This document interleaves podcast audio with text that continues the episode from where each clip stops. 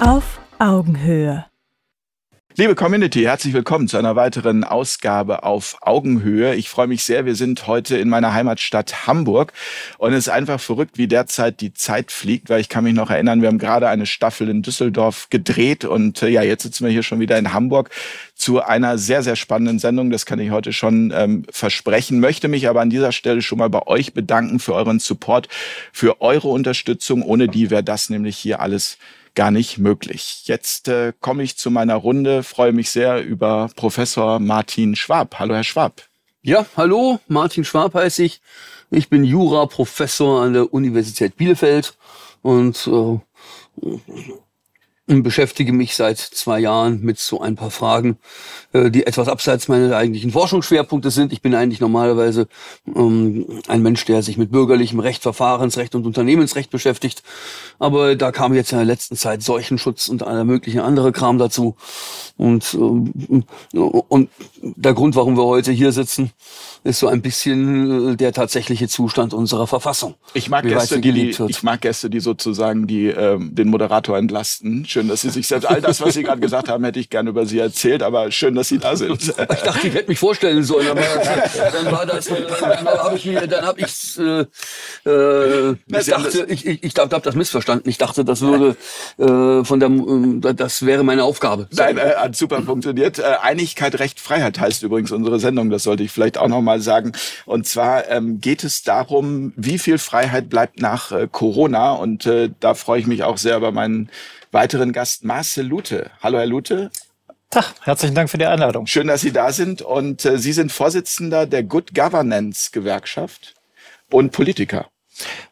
Ehemaliger Abgeordneter, genau. Genau. Sie haben, ich glaube, Sie haben im äh, Berliner Senat als FDP-Mitglied die meisten kleinen Anfragen gestellt. Ist das richtig? Faktisch tatsächlich sogar bundesweit mit 2700. Ja. Denn, und also insofern, es ist ja das Do-it-yourself, was äh, Herr Schwab gerade richtigerweise gemacht hat. Man muss ja selbst tatsächlich ein bisschen Verantwortung übernehmen, sich einbringen und eben halt einen Staat auch aktiv mitgestalten. Und das habe ich fünf Jahre im Parlament gemacht, indem ich Sachen hinterfragt habe. Und das machen wir jetzt eben halt gewerkschaftlich genauso weiter. Herzlich willkommen in der Runde. Danke. Ich grüße ganz herzlich zum zweiten Mal bei Fair Talk Walter von Rossum. Guten Tag. Journalist. Bin Schreiberling, ja, alles mögliche, Kritiker, Journalist, Buchautor. Aber jetzt mache ich nicht weiter die Moderation. Na, ich glaube, wir, wir ändern das ab sofort. Also ich finde das eigentlich ganz sympathisch, wenn die Gäste sich selbst vorstellen. Ja, aber der Stab hat das so gut gemacht, ja. da kommt keiner dran. Schön, dass Sie da sind, Herr von Danke, Rossum. ich freue mich. freue mich auf den äh, Nachmittag hier heute in Hamburg. Und ich grüße ganz herzlich Holger Kreimeier, Journalist und Medienunternehmer aus Hamburg. Ja, danke schön. Zum zweiten Mal hier. Genau. Ähm, zum zweiten Mal. Am, das erste Mal war irgendwie der, der 4. November. Da haben wir uns zum ersten Mal getroffen und haben auch gerade festgestellt, einfach unglaublich, wie die Zeit rennt. Wahnsinn. Ja. Unsere Sendung ist, glaube ich, nach wie vor auf YouTube gesperrt. Ne? Die ist nach wie vor auf YouTube äh, gesperrt, genau. Die hat, die war erst sozusagen. Aber nicht meinetwegen, ich glaube aus anderen Gründen. Äh, Ken Jebsen war dabei. ja, genau. ja. Ähm, und ähm, es war aber eine sehr lebendige Auseinandersetzung. Absolut, ja. Und das hat uns auch sehr getroffen, muss ich sagen, weil wir es gerade toll fanden, dass diese Kombination äh, mit Ihnen und Ken möglich war mhm. und dass YouTube dann entschieden hat, das zu sperren. Ja. Ist sehr unangenehm. Aber die Erfahrung haben Sie selbst auch gemacht. Sie haben mir gerade erzählt, dass irgendwie kurz vor Weihnachten Ihr Kanal mal einfach einfach nicht mehr da war. Das stimmt, ja. Ein paar Tage war der gelöscht, genau. Und man weiß aber nicht so richtig, warum, ne? Das wird ja von YouTube nicht gesagt. Das ist ja in den AGB. In den AGB steht irgendwas drin angeblich und wir sollen selber raten, was es ist. Vor allem wurde denn, es war am ersten Weihnachtstag und dann wurde gesagt, äh, ja, Sie können Einspruch einlegen, das dauert dann zwei Werktage. Also Weihnachten sperren kann man den Kanal, aber das prüfen kann man erst werktags. dann machen wir es vielleicht einfach so wie Elon Musk und kaufen YouTube. Also der hat ja Twitter gekauft. Der hat Twitter gekauft. Man genau. braucht einfach nur das nötige Kleingeld. Super. Er sollte lieber YouTube kaufen, das stimmt. ja, wäre noch mal Weil Twitter ist noch vergleichsweise frei, würde ich mal so sagen. Freier. Herzlich willkommen in der Runde. Dankeschön. Herr Kreimeier. Ähm, ich würde ganz gerne erstmal ähm, allgemein anfangen und fragen, Herr Schwab, was ist eigentlich Freiheit für Sie, für einen Juraprofessor? Hm. Ein Juraprofessor denkt als erstes an Grundgesetz Artikel 2 Absatz 1 des Grundgesetzes. Jeder Mensch hat ein Recht auf freie Entfaltung seiner Persönlichkeit, soweit nicht die Rechte anderer, die verfassungsmäßige Ordnung oder die guten Sitten entgegenstehen. Ähm, der Verfassungsgeber hat die vornehmere Formulierung gewählt, weil ihm die andere zur Wahl stehende Formulierung, jeder Mensch kann tun und lassen, was er will, äh, zu trivial war, aber de facto ist genau das damit gemeint. Äh, das heißt also, Freiheit bedeutet, ähm, es muss jemand, der mir etwas Bestimmtes verbieten will, erstens einen Grund dafür haben und zweitens muss das, was mir verboten werden soll, in Gesetzen niedergelegt sein. Wir sprechen vom sogenannten Vorrang des Gesetzes und Vorbehalt des Gesetzes. Vorrang des Gesetzes heißt, äh, äh, die Verwaltung darf nichts machen, was der Gesetzgeber nicht erlaubt hat. Vorbehalt des Gesetzes ist, was die, äh, äh, also, also Vorrang des Gesetzes heißt, äh, äh, die Verwaltung darf nichts äh, verbieten, was, wo der Gesetzgeber ausdrücklich gesagt hat, das musste ihm erlauben. Ja, also ich muss mich ans Gesetz halten. Und Vorbehalt des Gesetzes heißt, ich darf überhaupt nur was verbieten, wenn der Gesetzgeber erlaubt hat, etwas zu verbieten. Und der Gesetzgeber seinerseits ist wieder an die Grundrechte gebunden. Freiheit äh, ist also äh, eine Garantie, die das Grundgesetz für uns bereithält.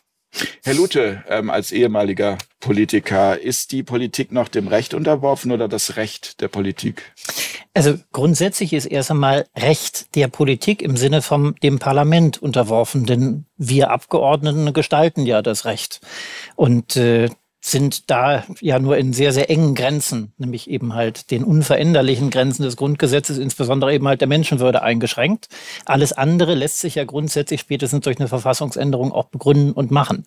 Aber, und ich glaube, das wird vielfach auch in den Debatten gerade in den letzten zwei Jahren vergessen, das Leitbild des Grundgesetzes, so wie es mal entstanden ist, ist eben halt genau, dass das Individuum vor der Allgemeinheit geht und eben halt nicht andersherum. Das ist die Lehre, die wir historisch gezogen haben aus der Zeit bis 45.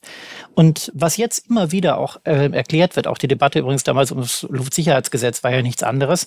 Es hieß, ja Mensch, wir könnten ja jetzt äh, einige wenige opfern, um anderen zu helfen oder du musst auch mal zurückstehen für die Allgemeinheit, für das Gemeinwohl. Das war im Kommunismus in Russland so, das ist im chinesischen Kommunismus faktisch so, das ist in einer Demokratie westlicher Prägung, insbesondere eben halt in Deutschland Deutschland nicht so. Und das wollen wir auch nicht, dass es so wird. Den dritten Begriff Einigkeit habe ich mir für Walter von Rossum und Holger Kreimeier ähm, äh, ausgesucht, in der Reihenfolge auch. Ähm, Herr von Rossum, erleben Sie derzeit mehr Einigkeit oder mehr Spaltung? Ähm, ich erlebe eine Spaltung, wie ich sie mir nicht hätte vorstellen können. Es gibt einfach eine Verständigungsspaltung. Man kann über gewisse Sachen nicht reden. Und wenn ich jetzt anfinge, mit jemand darüber, mit bestimmten Leuten darüber zu reden, kann man sicher sein, nach drei, vier, fünf Minuten gibt's Blut, Schweiß und Tränen äh, und ein wahnsinniges Gezeter. Diese, also Kommunikationsbarrieren, die da mittlerweile aufgebaut worden sind, die im Individualverkehr passieren, erlebt werden, äh, aber natürlich auch in dieser ganzen Gesellschaft, die medial völlig zerrissen ist in eine Mainstream-Benutzeroberfläche und den, äh, ja, die Schmuddelkinder im Underground und die, es gibt keine Ebene mehr, wo vermittelt wird. Also der Underground hat sich in dem Maße ausgebildet, aber auch professionalisiert, wie der Mainstream es sich radikal geweigert hat, gewisse Themen aufzunehmen, gewisse Themen zu bearbeiten. Ähm, die haben um sich herum einen Cordon sanitaire aus äh, Fakten, Füchsen, äh, Schwätzern und Korrektiv und sowas aufgebaut, der verhindert, dass Themen, die wir, die wir hier diskutieren, an die mediale Oberfläche dringen. Und also was früher selbstverständlich gewesen wäre, jetzt habe ich natürlich den Nachteil, etwas alt zu sein. Ähm, ich möchte nur noch mal an die, auf die 90er, an die 90er Jahre erinnern. Der Debattenspielraum zum Beispiel zum Thema Balkankrieg war gewaltig. Und da konnte man auch nicht sagen, links und rechts. Da war also dem Feldherrenzügel der Zeit standen da so ein paar Leute und die Süddeutsche ballerte dagegen. Der Spiegel, verschiedene Intellektuelle aus allen möglichen Richtungen nahmen Stellung. Da war gewaltig was los. Wie sie das, ähm, und ein anderes Lieblingsbeispiel, die äh, Sendung Panorama hatte Anfang der 90er Jahre einen, äh, einen Brennpunkt zu verantworten, weil sie einen Bericht, einen dreiviertelstündigen Bericht darüber gebracht haben, dass der Verfassungsschutz und ich glaube auch das LKH, ähm, den Mord an Herhausen der RAF in die Schuhe geschoben haben. Das stimmte nicht konnten die klipp und klar nach, weil das kam damals nach den Nachrichten als Sondersendung. Ich meine, versuchen Sie sich das mal irgendwie vorzustellen. Ähm, also so ein Thema, sozusagen auch ein so staatskritisches Thema zu dieser Sendezeit. Drei der Autoren, ähm, drei waren drei Leute haben den Film gemacht, zwei hatten kurz danach äh, Mikrofonverbot bei den öffentlich-rechtlichen und die dritte ist eine sterbenslangweilige Redakteurin beim Monitor geworden. So, also das sind ähm, die, die, das Phantasma der Öffentlichkeit, dass wir sozusagen einen imaginären Raum haben, bei dem alles verhandelt werden kann. Das hat nie gestimmt. Und diese Öffentlichkeit war immer auch elitär und pipapo. Aber dieses Phantasma ist zerbrochen. Wir haben, es, es gibt keine Verständigungsmöglichkeiten mehr. Wir haben einen Zustand, der gerade erwähnte Ken Jebsen ähm, wird als antisemitischer Parafaschist dargestellt und zwar geschlossen. Und das ist ein Skandal sondergleichen. Also ähm, und es ist auch vollkommen beängstigend, weil denn morgen kommt der Nächste und sagt, ich bin ein Kinderschänder oder äh, ich weiß nicht was. Also das ist funktioniert. Im Rudel werden Leute fertig gemacht und zwar richtig böse. Es ist ja nicht nur dass man ihm, äh, dass man ihn so Antisemit und, und äh, gleichsam Faschist nennt, sondern es, der Verfassungsschutz ist hinter ihm her, die, die Banken haben ihm die Konten gesperrt, YouTube hat ihm abgesperrt, äh, abgeschaltet und dann die Medienanstalten, da müssten wir unbedingt drüber reden, mhm. dass, die haben Instrumente da entwickelt, da wird es einem schlecht. Herr Kreimeier, Einigkeit oder Spaltung, wie erleben Sie das im Moment in Ihrem persönlichen Umfeld? Ich kann das, äh, vieles von dem, was er gerade gesagt hat, unterstreichen. Ich würde es nicht ganz so extrem sagen. Äh, es gibt da auch immer noch äh, sehr gute Beispiele und, und, und auch, es gibt nicht nur schwarz und weiß, es gibt auch sehr viel grau. Also bei Ken Jebsen zum Beispiel gab es äh, einen äh, sechsteiligen, hochinteressanten Podcast. What Happened to Ken Jebsen hieß der. Ist ein öffentlich-rechtliches Ding mhm. gewesen. Da wurde zum Beispiel klar gesagt, er ist kein Antisemit. Das ist eindeutig äh, nicht Nein. Das stimmt nicht. Aber doch, doch, doch. Also ich habe es ja gehört. Also ich habe darüber einen, äh, einen langen, langen Text geschrieben, der zur Folge hatte, dass ich dann nach 40 Jahren beim WDR rausgeflogen bin. Ähm, Jetzt gerade erst, oder wie? Im August letzten Jahres. Ach so, okay, mhm. okay. Ähm, die, deshalb kenne ich diesen Podcast ganz genau. Ähm, und der nimmt nur das nochmal auf, was seit zehn Jahren kolportiert wird. Ähm, der Antisemit, das kommt aus der Auseinandersetzung mit Broder. Und weil der ABB damals äh, ja, ja, genau. jetzt loswerden wollte. Irgendwann eine private ähm, Message, die... Und, äh, ja. Es soll irgendeine Mail-Nachricht gewesen ja, genau. sein. Und ähm, genau, da Aber ja dies, dieser Podcast wäre ein schönes Beispiel für Niedertracht. Also das, das hat was... Äh, Aber kommen wir noch mal... den habe ich aber so nicht empfunden. Interessant. Ach, das vielleicht, lustig, vielleicht ist auch die Wahrnehmung unterschiedlich. Ja, ja, das ist ja auch interessant. Ja, ja. Aber wie war denn Ihre Wahrnehmung? Bei dem Podcast ja, jetzt. zum Beispiel. Da, ich fand, ich fand das hochinteressant. Ich fand das auch äh, sehr fair. Was ich jetzt nicht weiß, Sie behaupten, Sie hätten Ken Jebsen gefragt, er hätte nicht geantwortet. Das weiß ich nicht. Ich habe da nochmal nachgefragt bei seiner Mitarbeiterin. Die hat aber da auf meine Frage auch wiederum nicht geantwortet. Ob Sie ihn wirklich gefragt haben, ob er sich da, ob er sich da auch zu äußern würde, keine Ahnung. Sie behaupten nein. Äh, ich fand das sehr gut äh, aufgeschlüsselt und, und sehr interessant, mir das anzuhören und mich damit auseinanderzusetzen. Weil ich hatte ja ihn auch zu Gast. In der mhm. Tat, nachdem er ja hier, wir beide in der Sendung waren, habe ich ihn nochmal separat eingeladen, haben wir hier in der Sendung abgemacht miteinander, da konnten wir ja nicht anders. Und ich habe das natürlich auch erlebt, dass ich natürlich dieses Kontaktschuld-Ding äh, dann erlebt habe, dass Leute auf Twitter ähm, äh, gegen mich gehetzt haben. Ich würde ja einem Antisemiten eine Bühne geben. Also erstens ist er in der Tat kein Antisemit. Zweitens habe ich ihm keine Bühne gegeben, sondern ich habe mit ihm 90 Minuten ein kritisches Interview geführt. Diskurs, ja. Das, das ist keine Bühne bieten. Also es ist völliger Unsinn. Doch, aber so im, im, sonst geltenden Sinn, Ken Jebsen darf sonst nirgends auftauchen. Ja, ja. Also ja, wer, klar. wer ihn einlädt, ist schon, der geht zu weit. Also ja. ähm, Gut, wir kommen schon sehr in die Details. Ich würde wirklich gerne nochmal Einigkeit, Einigkeit, Spaltung. Wie erleben Sie es gerade in der Gesellschaft, im täglichen Leben? Sind die Leute in der Einigkeit oder ist es mittlerweile so, also meine Wahrnehmung ist, ja, dass tatsächlich also die Spaltung seit diesen zwei Jahren, die wir jetzt äh, diese Krise haben, ähm, so massiv eben gerade sich immer wieder auf dieses Thema fokussiert und es dadurch eine, eine große Spaltung äh, gibt. Und so habe ich mhm. sie vorher bei anderen mhm. Themen noch nicht erlebt. Also Herr von Rossum hat es ja angesprochen, im Jugoslawienkrieg damals, man war unterschiedlicher Meinung, aber man hat sich dafür nicht ausgegrenzt. Ich empfinde es im Moment tatsächlich schon auch als Ausgrenzung und man muss sehr aufpassen. Aber mich würde es von Ihnen nochmal interessieren, wie Sie das erleben. Ja, da hat sich in der Tat etwas verändert, gar keine Frage. Und ähm, ich, es gab ja diesen berühmten Spruch, war er von, von Jens Spahn, glaube ich, der gesagt hat, wir müssen uns alle eine Menge verzeihen nach dieser Pandemie. Das jetzt, ich meine, Xavier Nadu ist ja schon mal ein schönes Beispiel, der wo jetzt offenbar doch gemerkt hat, dass er da irgendwie etwas auf dem Irrweg gewesen ist und jetzt versucht er wieder irgendwie zurückzukommen.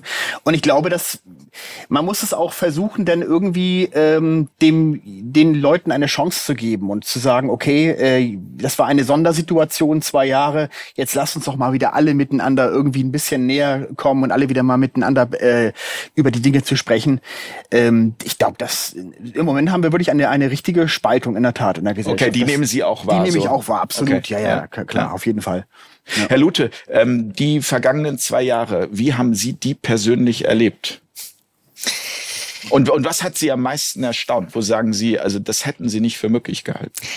Erstaunt hat mich vor allem zunächst einmal, wie schnell Recht beiseite gewischt wurde an ganz, ganz vielen Stellen.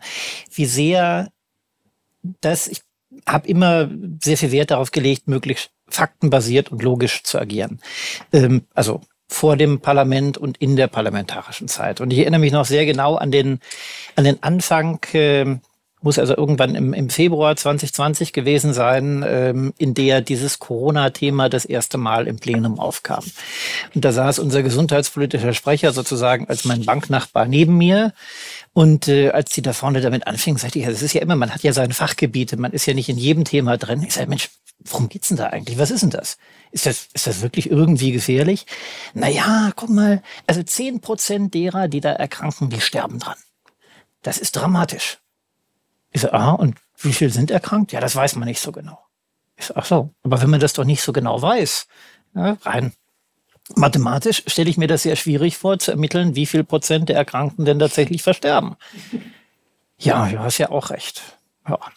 Naja, ähm, ungeachtet dessen habe ich damals am Anfang auch gesagt, ich war tatsächlich ich glaube sogar der erste der Bundeswahl damals im Fokus das Thema Masken als eine Alternative aufgebracht hat, als es hieß, wir machen erstmal alles dicht. Sag, Moment mal, also bevor wir das machen, vielleicht Stichwort milderes Mittel, ja, könnten wir doch vielleicht erstmal die Leute ausnehmen, ähm, die diese Masken tragen, wenn die denn tatsächlich helfen. Wissen wir denn, ob die helfen? Ja, so genau wissen wir es nicht, aber wir können es ja mal versuchen. Auch da war ich also durchaus noch offen für viele Dinge. So.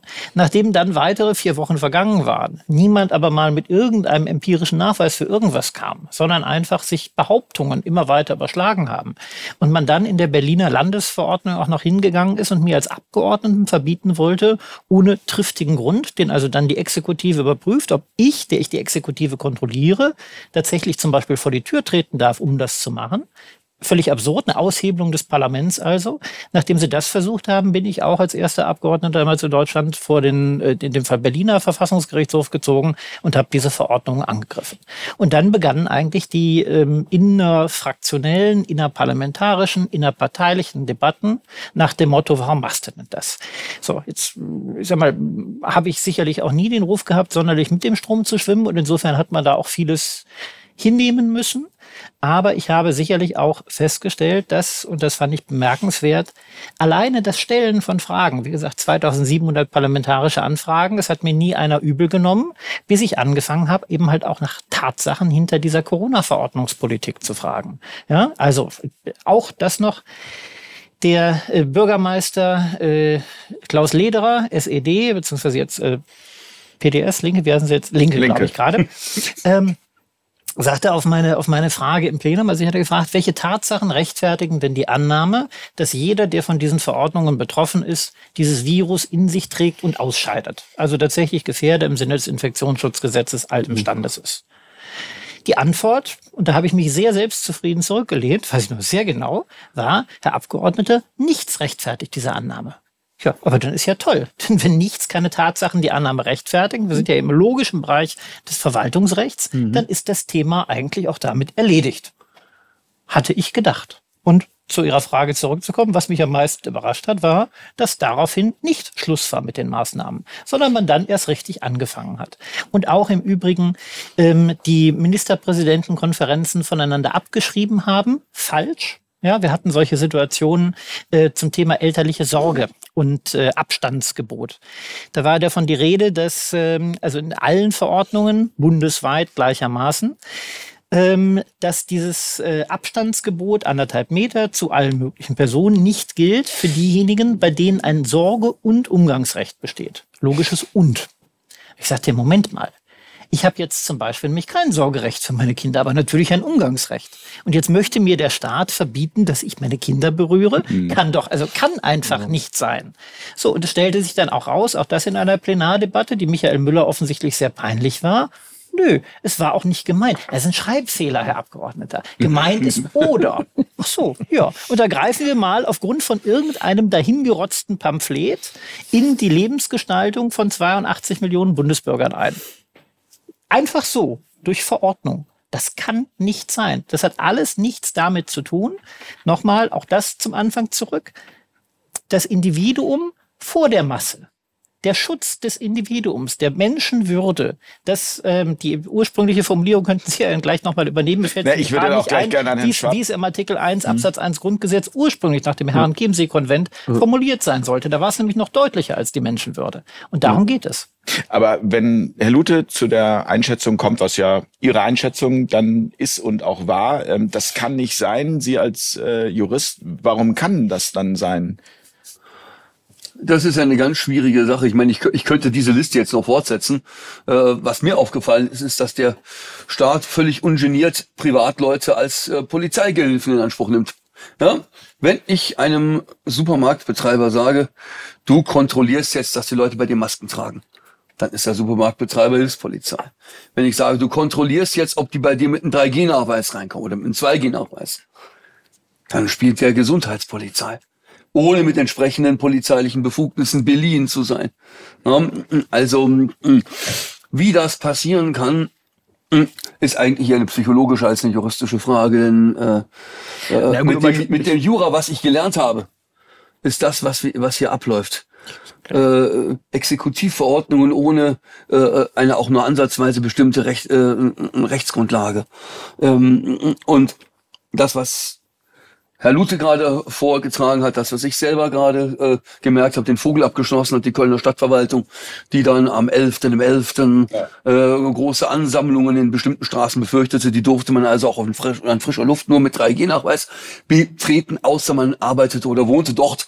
Und das wurde kontrolliert mit einem Passierschein. Den gab aber nicht die Stadtverwaltung aus, sondern die Karnevalsgesellschaft Willi Ostermann 1967 e.V. Der Karnevalsverein spielt Polizei. Da habe ich gesagt, also Leute, wo sind wir hingekommen? Ja, äh, die Staatsgewalt äh, geht nicht von den Karnevalisten aus, sondern vom Volk. Ja? Wie es dazu kommen konnte, das, das ist eine psychologische Debatte, keine juristische. Das heißt, da sind wir aus Ihrer Sicht dann beim Thema äh, Massenpsychose. Zum Beispiel. Ja, wie kann es passieren? Ich meine, Juristinnen und Juristen sind ja in gleicher Weise dem Medienumfeld ausgesetzt wie andere und äh, äh, ich bin über zwei Schienen zum Thema Corona gekommen, das mittlerweile mein absoluter Arbeitsschwerpunkt ist.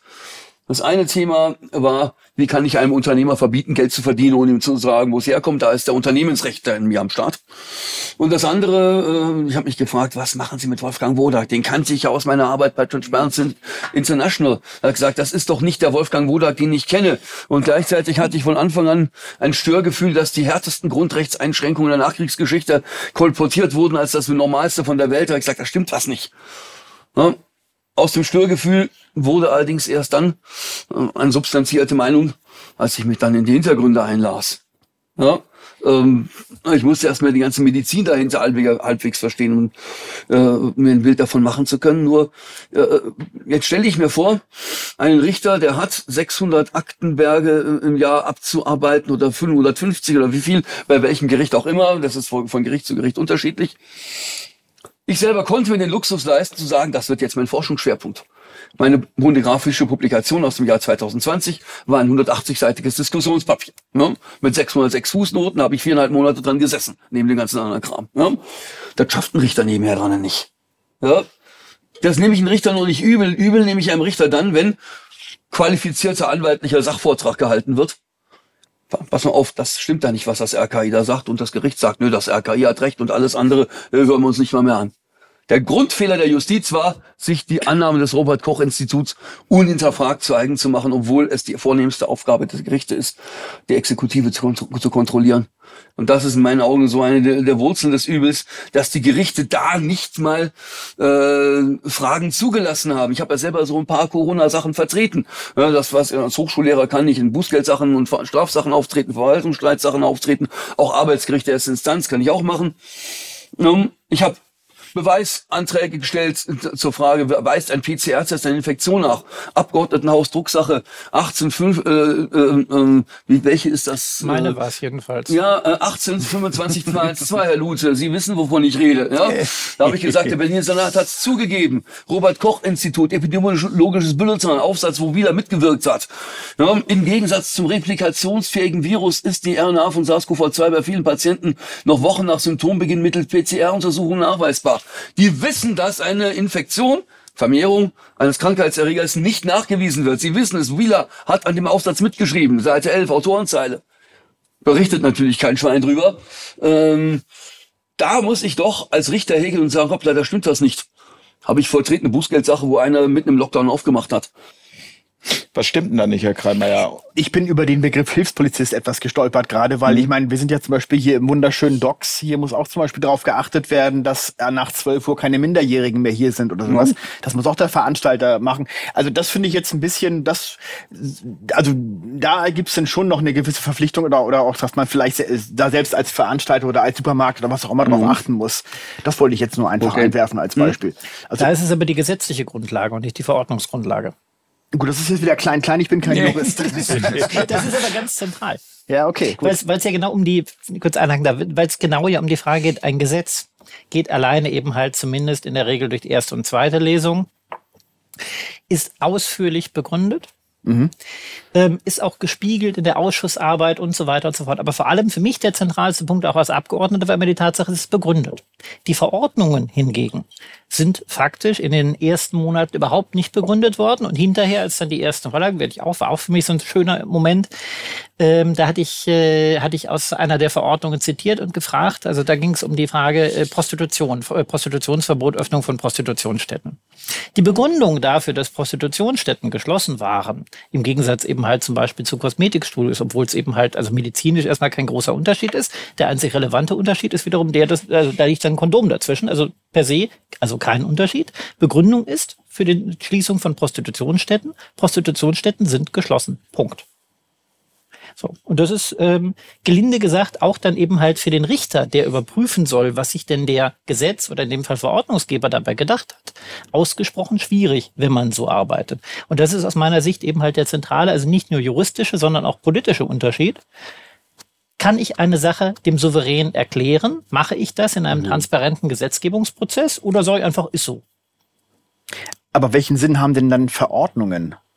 Also so. welche Stufe? So, ist es eine, so eine Art Gesetzleit oder so eine Vorstufe zum Gesetz oder wie darf man das? Also äh, das wäre jetzt also zwar auch eine Frage natürlich für Sie, aber wenn ich, äh, wenn ich mir das erlauben darf. Wir haben natürlich, das wird nämlich permanent vergessen. Das haben wir jetzt auch als Gewerkschaft ja unter anderem äh, gemerkt, als ich mir die Kunsthochschule Weißensee vorgenommen habe, die mit dem Hausrecht anfing.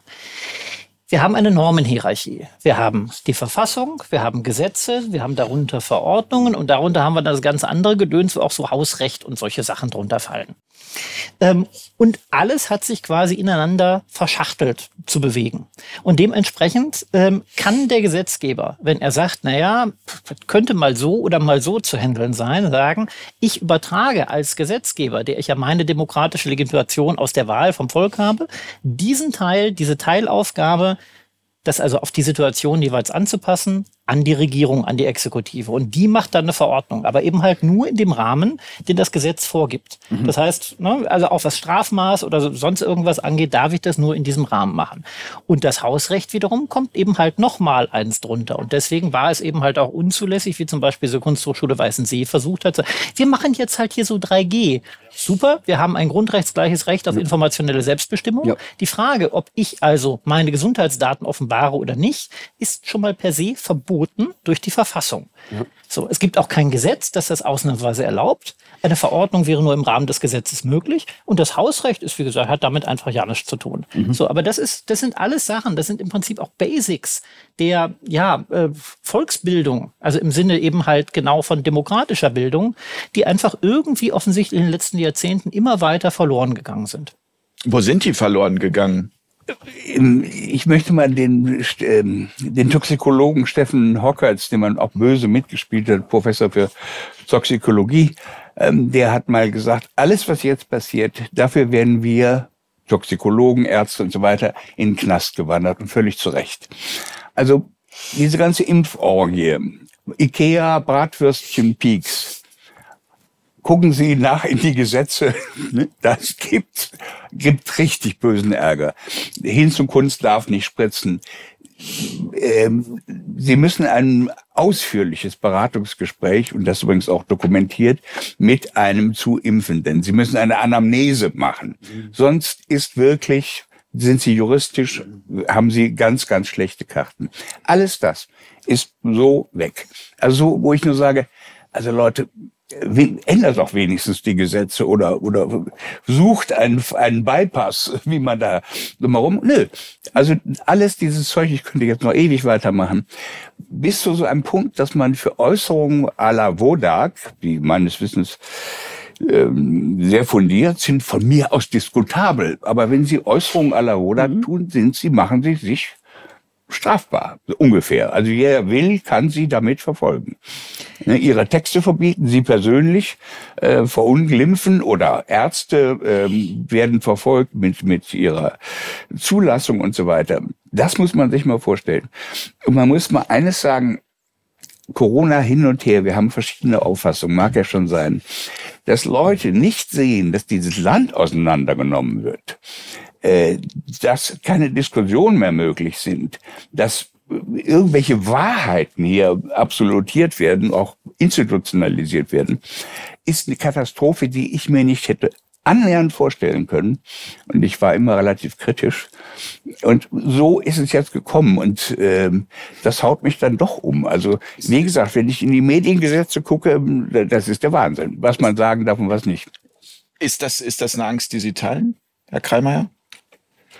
Och, ich meine, das ist ja quasi die, die Metaebene unserer Sendung, wie viel Freiheit bleibt nach ähm, Corona, wenn man da jetzt so mhm. zuhört. Also ich meine, ich bin auch nur Journalist, ich bin kein Jurist, ich äh, höre das und ich versuche das irgendwie für mich einzuordnen und denke so, oha, ähm, das ist ja eine Entwicklung, das wäre auch nochmal eine Frage gleich an Sie. Wo ist das gestartet aus Ihrer Sicht? Aber ähm, muss einem das nicht grundsätzlich Sorge machen? Also erstmal fühlt sich das ein bisschen beklemmend an, oder? Na naja, gut, also wir reden jetzt ja auch miteinander und da macht uns keiner Probleme und ich habe einen eigenen Online-Sender, auf dem ich frei sprechen kann. Äh, auch, wie gesagt, Ken Jebsen war auch zum Beispiel da. da. Da hat mir auch keiner was tun können.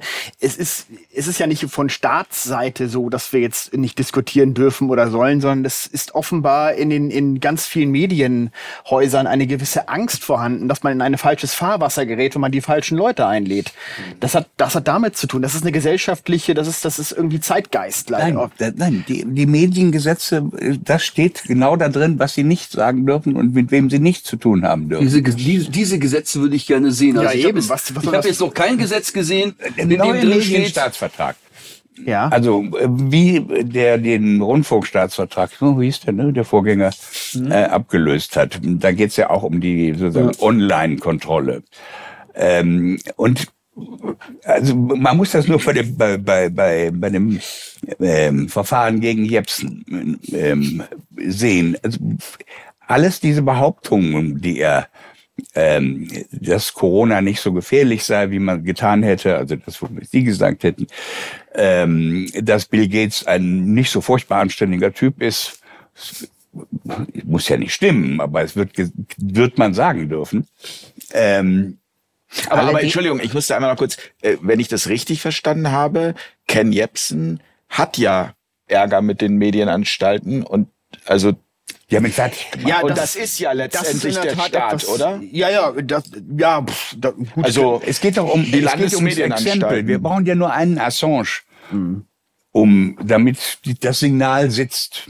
Und bei und Ken ist sozusagen das. Äh, ja, ich glaube, Paul Brandenburg hat auch gerade Post bekommen, habe ich auch irgendwo gelesen. Alle, also, äh, die, also es war Sie ja müssen so sich Art vorstellen, dass im Jahre 2022 habe ich gerade einen ähm, sehr interessanten Vortrag von des, des Mediziners Peter Kullen aus Münster, Professor der Internistik und so weiter und Laborspezialist. Ähm, der hat das alles nochmal ausgesagt. Ich gesagt, Leute, ähm, der Kampf ist schwer, wir müssen ihn machen. Nur eines, wir Alten müssen ihn machen. Die Jungen werden fertig gemacht. Wir Alten haben nichts mehr zu verlieren. Und ich glaube, das war ein A völlig recht. Wo zieht man da die Grenze? Also was ist jung? Ja, ich meine, wer, wer ein, ähm, ein jüngerer Mittelbau-Universität, akademisch oder so, weg. Hm. Er ist ein, ein äh, äh, Professor, der nebenher noch Labore hat. Er ist nicht sozusagen auf die Professur angewiesen.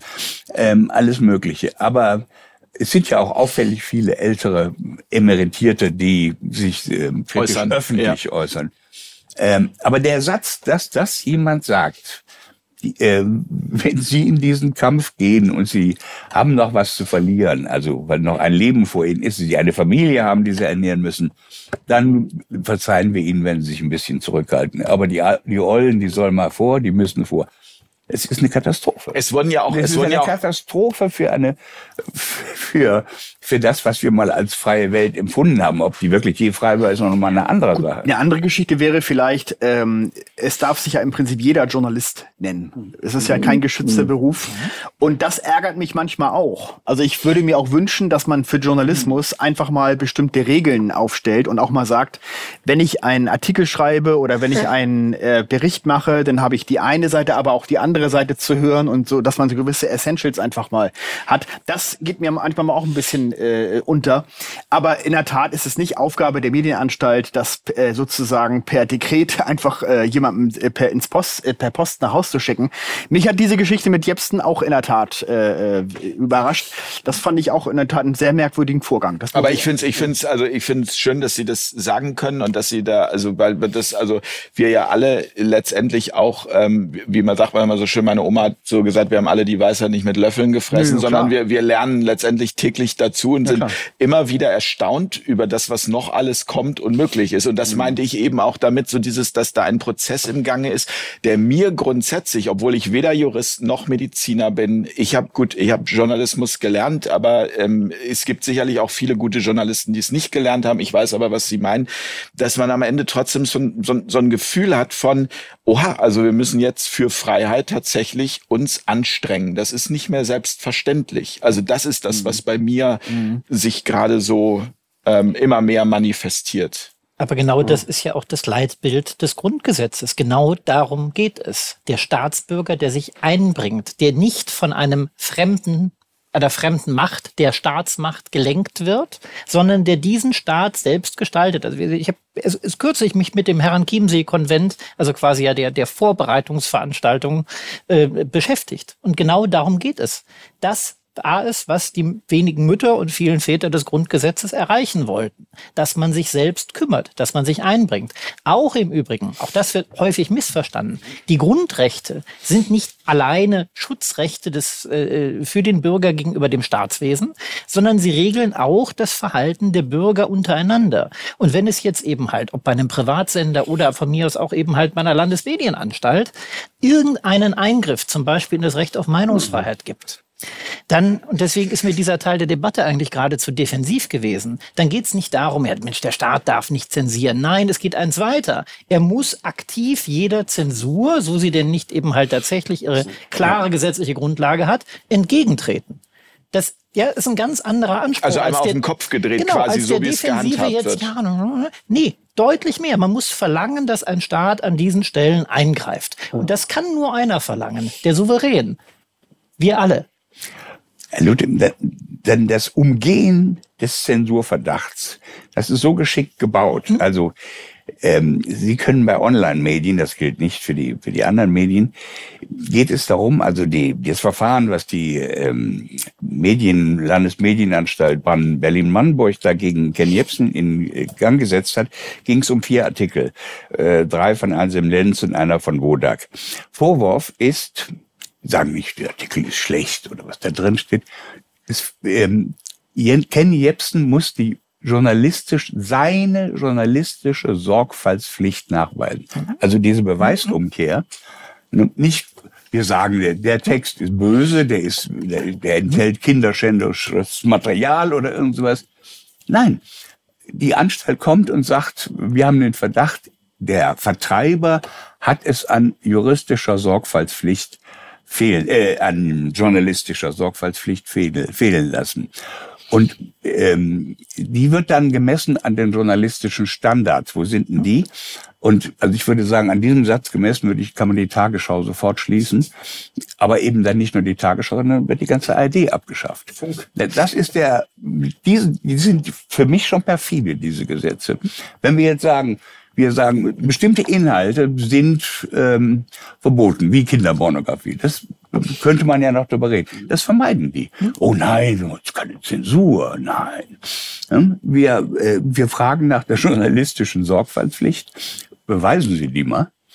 Bei einem Text von Wodak, wie wollen Sie denn da als Ken Jebsen sagen, ja, ich habe das überprüft, ähm, das ist, aber das ist der Wahr. Und das, die aufgrund dieser Sachen das Verfahren eingeleitet. Ja, aber macht natürlich ja. der Fehler in der Beweislastumkehr. Ja, aber das, das, ist Wahnsinn. das gerade im Medienstaatsvertrag. Ja, aber lass ja mal Wo steht das mit der Beweislastumkehr? Ich wollte nur einen Satz sagen. Ja, man weiß eben vor allem ein Bärdienst immer nur bestimmte Leute dann anschreibt, wo man ja. ganz genau weiß, aha, also ich meine, es ist schon ARD und Tagesschau genannt worden. Funk zum Beispiel, dieses Netzwerk von ARD und ZDF, das ist teilweise journalistisch so schlecht, also da müsste man sofort einen Brief hinschicken. Also insofern, das wollte ich nur sagen. Ist das schon Propaganda? Oh, gut, das, da öffnen wir das jetzt. Das ist ein sehr großes Wort, ja. keine Ahnung, aber. Naja, aber ist, das, ist, äh, ja, ist das, ist, das ist ja auch eine spannende Frage. Wo fängt dann Propaganda an? Ne? Ich meine, gut, wir ja, sind klar. jetzt fast mehr beim Medienthema als beim Rechtsthema, aber es, äh, so wie auch das Medizinthema spielt natürlich bei diesem großen Thema Krise immer mit rein. Ja? Aber es gehört ja auch wieder zusammen. Also die Grenze zur Propaganda die Frage, wo, welche Äußerung ist jeweils zulässig, die wird im Zweifel, wird sie gesetzt in diesem Land durch Gesetze, durch zum Beispiel eben halt auch das objektive Strafrecht. Das erfordert aber eben eines. Das erfordert, dass die vorhandenen Gesetze auch angewendet werden. Dass also Gerichte auch kapazitativ in der Lage sind, ja, ja. sich mit einem Fall wirklich substanziert zu beschäftigen. Und das ist wiederum ein Thema, das ich auch im Rechtsausschuss im Berliner Abgeordnetenhaus fünf Jahre gemacht habe. Der Blick auf die Kapazitäten, auf die Leistungsfähigkeit des Rechtsstaats als solchen, auf die Staatsanwaltschaft, auf die Richter. Und das ist, also wir haben teilweise Verfahrensdauern auch in Berlin äh, von 20 Jahren bei Zivilverfahren. Ja, weil es halt ein bisschen länger dauert. Kann ja mal passieren. Ähm, und ja, oder auch Strafverfahren, die drei, vier, fünf Jahre einfach so in der Luft schweben, für eigentlich im Prinzip einfache Sachverhalte. Wenn Sie aber nun mal als Staatsanwalt in der Tat fünf, 600 Akten auf dem Tisch haben und das nicht jährlich, sondern mindestens halbjährlich, dann wird Recht eben halt plötzlich nicht mehr gelebt. Und wo Recht nicht gelebt wird, stirbt es. Und das ist genau das. Das ist, glaube ich, auch die zentrale Frage in dieser ganzen Spaltungsthematik. Es gibt diejenigen, die sich Sorgen darum machen, dass Recht stirbt, weil das genau der Kit ist, der eine, eine Gesellschaft, ein Staatswesen mhm. zusammenhält.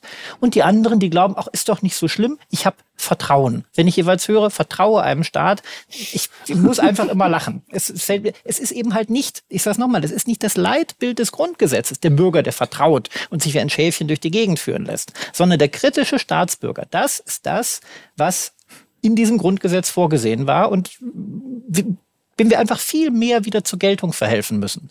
Der, der fragt, ist genau der Bürger, den wir wollen. Aber, aber wenn ich jetzt so von Ihnen höre, diese Arbeitsüberlastung, also ich habe neulich gerade ein Interview auch gemacht mit äh, Professor David Jungblut, der hat äh, unter anderem auch äh, mal so aus dem Nähkästchen geplaudert, wie es für Richter heutzutage ist, dass teilweise die auch eine Quote zu erfüllen haben. Ja, also das fand ich dann auch sehr bemerkenswert, muss ich sagen. Also dass es heißt, von 100 Fällen müssen 20 irgendwie zur Verurteilung kommen und weil man sonst überhaupt gar nicht mehr Inoffiziell natürlich, ja, aber er hat, wie gesagt, aus dem Nähkästchen geplaudert. Ich kann es nicht verifizieren, aber er ist sozusagen Jurist und ähm, wie bitte? Das kann, kann, ich, kann ich, äh, kann ich bestätigen, aus, dem, ja. also aus der Berliner Justiz. Ja, genau. Und, und ganz viele Beispiele, dass die, die verschiedenen Gerichte mit, wie nennt man das, Textbausteinen arbeiten, die jo. sozusagen in allen ja. Urteilen vorkommen. Also die berühmte Geschichte mit den Intensivbetten, die Überlastung des Gesundheitssystems. Und ähm, sie haben dann immer, wie Sie schon gesagt haben, die AKI-Daten so übernommen. Oh, oh, wir sind am Limit ähm, und kein Mal das wirklich überprüft, bis dann, und das ist dann wiederum sehr lustig, äh, der Bundesrechnungshof kommt und aufräumt und klipp und klar feststellt, dass das alles Quatsch ist. Ähm, der ist offenkundig, der Bundesrechnungshof hat der funktioniert noch nach alten, alten hergebrachten Prinzipien und sagt, äh, lieber Herr Spahn, Sie wissen bis heute nicht, Ende 2020, wie viele Intensivbetten wir in Deutschland zur Verfügung haben. Und das ist nach 11 Milliarden, die wir da reingesteckt haben, ein bisschen dünne. Und also das steht mit etwas sachlicheren Worten er hat äh, der Bundesrechnungshof alle diese Sachen festgestellt dass da auch sehr problematische Anreize aufgebaut worden sind, also für, für die Krankenhäuser und so weiter. Komischerweise ist das eine Instanz, die offenbar keine Scheu hat. Ich weiß, denen geht es auch nicht um Moral oder Gerechtigkeit, sondern um Penunzen sind die, ähm, sind die sinn, sinnvoll ausgegeben worden oder sind die vergeudet worden. Aber ich würde gerne nochmal auf das, was Herr Lute äh, gesagt hat, im Bezug nehmend, ähm, Herr Schwab, diese, diese Überlastung ähm, und auch dieses, ähm, wie kriegen wir dann das Grundgerecht, äh, das Grundgerecht, äh, das Grundgesetz wieder mehr, also äh, integriert. Ja, also ich meine, es, es scheint ja so zu sein, dass hier wirklich eklatant was im Argen liegt. Ja. Also, wenn es wirklich stimmt, dass Gerichte von wem auch immer Vorgaben bekommen, dass bestimmte Arbeitsergebnisse rauskommen müssen, ist das ein Angriff auf die richterliche Unabhängigkeit schlicht verfassungswidrig ist. Ein Richter ist unabhängig und nur dem Gesetz unterworfen. So steht es im Grundgesetz. Ähm, und ich kann Herrn Lute nur zustimmen, was das Thema Vertrauen anbelangt. Der Gewaltenteilungsgrundsatz im Grundgesetz ist ein klassisches Misstrauensvotum an sämtliche Akteure der Staatsgewalt. Und ein großes Problem, was die Judikative hat, ist, dass sie zu stark am Tropf der anderen beiden Gewaltszweige hängt. Ich verweise etwa auf ein Urteil des Europäischen Gerichtshofs vom 27. Mai 2019. Dort stand ausdrücklich drin, eine deutsche Staatsanwaltschaft kriegt keinen europäischen Haftbefehl. Warum? Es kann nicht ausgeschlossen werden, dass äh, dieser Haftbefehl auf politische Weisungen beantragt worden ist. Die Politik reagiert in die Staatsgewaltschaft, in die Staatsanwaltschaft zu stark rein. Können Sie das mal erläutern, was das konkret bedeutet? Das konkret, das heißt konkret, wenn ich äh, irgendwie in Deutschland gesucht äh, werde mit Haftbefehlen und habe mich nach Frankreich abgesetzt, äh, bin ich für die Stra deutschen Strafverfolgungsbehörden nicht mehr greifbar. Punkt. Ne? Warum? Weil der Haftbefehl nicht auf europäisches Territorium ersetzt, erstreckt werden kann. Ne? Europäischer Haftbefehl würde ja bedeuten, dass man im Wege der Zusammen internationalen Zusammenarbeit ne, äh, guckt, okay, der hat sich innerhalb von Europa irgendwo abgesetzt, dann gucken wir doch mal, ob wir den Verdächtigen irgendwo zu greifen kriegen auf EU-Territorium und das ist, ne? Mir, mir wäre eines, glaube ich, wichtig, ja. um, um womöglich ein Missverständnis jetzt mhm. auch äh, ja. bei, den, bei den Zuschauern auszuschließen. Es ist immer wieder die Rede von der Unabhängigkeit der Justiz. Ja. Damit ist aber gemeint die richterliche Unabhängigkeit, von der Schwab gerade auch richtigerweise gesprochen hat. Die Staatsanwaltschaft in Deutschland ist qua Definition nicht unabhängig. Sie ist nicht Teil der Judikative, sondern sie ist Teil der Exekutive, wie die Polizei zum Beispiel. Und dementsprechend ist grundsätzlich eben halt auch ein Landesjustizminister oder auch ein Bundesjustizminister mit Blick auf die Generalbundesanwaltschaft grundsätzlich weisungsbefugt. Ja. In der Regel tut man gut daran, sich rauszuhalten aus dem konkreten Verfahren. Das ist ja auch immer mal wieder, vorausgesetzt Medien funktionieren, nochmal Gegenstand kritischer Berichterstattung, wenn man sich dazu sehr einmischt, vor allem fachfremd. Mhm. Aber grundsätzlich ist es eben halt so, dass ähm, der, der jeweilige Behördenleiter einer Staatsanwaltschaft weisungsgebunden ist. Und der gibt diese Weisung dann entsprechend weiter durch. Es gibt also keine unabhängigen ja. Staatsanwaltschaften in Deutschland. Ja. Und das ist eben halt genau der Unterschied zu anderen europäischen ja. Ländern. Aber das Und muss ich nochmal, also das. Deshalb gibt es diesen Haftbefehl. Äh, vielleicht darf ich vielleicht nochmal, ich, äh, äh, ähm, ich wär, würde sehr dafür plädieren, dass wir das so machen wie in anderen europäischen Ländern auch die Staatsanwaltschaften von politischem Einfluss äh, zu entkoppeln. Ja, aber das ist jetzt ein Teil, ein, ein Teil des Gesamtkunstwerks. Wie werde ich denn Richter? Durch eine Entscheidung entweder in einem Richterwahlausschuss äh, in einem Parlament oder eben durch ein Votum eines Landesjustizministers. Ne? Wie, werd, wie werde ich vom Richter auf Probe zum Richter auf Lebenszeit? Wieder das gleiche. Wie werde ich denn vom Richter am Landgericht zum Richter am OLG? Da äh, äh, wieder je nachdem, wie das in den Ländern organisiert ist, äh, reden da Parlament und Exekutive mit. die Justiz rekrutiert ihr Personal also praktisch, wenn man so will, nicht selbst. Das heißt also, ähm, das ist das eine Problem mit der Unabhängigkeit. Das zweite Problem sind die sogenannten Pensenschlüssel. Wenn ich einem Richter sage, du machst jetzt gefälligst so und so viele Eingänge im Jahr, ja, dann heißt es, okay, wenn ich jetzt in jedem Fall mit der maximalen Gründlichkeit rangehe, äh, dann kann ich mit Bon Jovi singen I'll sleep when I'm dead. Ja, dann, äh, dann habe ich keine ruhige Minute mehr. Dann muss das Zeug irgendwie weg vom Tisch. Da dann sind wir wieder bei der Überlastung. Ja, dann sind wir bei der Überlastung. Dann konditioniere ich die Justiz auf Gleichgültigkeit und dann kommen dann eben auch Textbausteine raus. Ähm, äh, es heißt, es findet im Prinzip auch keine Qualitätskontrolle statt. Ich kann mich an einen Anwalt aus meiner Region erinnern, der hatte eine Richterstelle auf Probe, hat sie in der Probezeit geschmissen. Was war passiert. Der hatte ein, ihm wurde gesagt, er solle jetzt ein, ähm, eine Familienabteilung, also eine Abteilung für Familiensachen bei einem Amtsgericht übernehmen. Telefonierte dann mit dem Amtsgerichtsdirektor und der sagte ihm, hören Sie, junger Mann, dieses Referat ist seit einem Dreivierteljahr unbesetzt. Die Mission ist Aktenberg weg. Wäre schön, wenn die eine oder andere Entscheidung richtig wäre. Den Rest erledigt die Berufungsinstanz. Dann hat er gesagt, dafür bin ich nicht Richter geworden und tschüss. Jetzt soll er sein Anwalt. So. Ähm, es geht dann nur noch darum, um Masse zu erschlagen. Qualitätskontrolle findet nicht statt. Und äh, wie eine solche Justiz das Vertrauen der Menschen einwerben will, das bleibt ihr Geheimnis. Also, also ich muss ganz ehrlich sagen, ich bin erstaunt. Ich lerne immer wieder dazu, habe ich eben schon gesagt. Und auch das war mir neu. Ich würde es jetzt gerne mal also von Herrn Kreimer hören. Ähm, oh wussten Gott. Sie das alles? Äh, äh, na, ich habe ja auch meine Erfahrung mit der Justiz. Ich habe ja jetzt in 15 Jahren Medienjournalismus auch mehrere Prozesse führen müssen. Mhm. Ja, ja, na klar, natürlich. Ich hab, wir haben jetzt gegen Radio Bremen, ist ja immer noch gegen uns am Prozessieren, weil ich ein äh, Beitrag äh, gemacht habe, der dann auch auf YouTube äh, gesperrt wurde. Sie argumentieren mit dem Urheberrecht, aber, aber in Wahrheit wollen sie, wollen sie die Kritik an diesem, an diesem Beitrag irgendwie aus dem Netz Worum bekommen. geht's da? Können Sie es vielleicht mal kurz schildern, damit wir auch ein paar praktische ja, Beispiele haben? Ja, es gab eine Reportage äh, in der ARD, äh, die lief dann auch äh, auf dem YouTube-Kanal ähm, von, den, äh, von Funk, ähm, na, wie heißt der nochmal? Ähm, Steuerung F war das, glaube ich. Ähm, äh, Infokrieger hieß die Reportage. Mhm. Und es wurde im Grunde die, die These aufgestellt, dass äh, äh, rechtsextremistische Netzwerke sich über Twitter organisieren. Ist aber völliger Unsinn, weil das, was da an, an Beweisen geliefert wurde, war total dünn.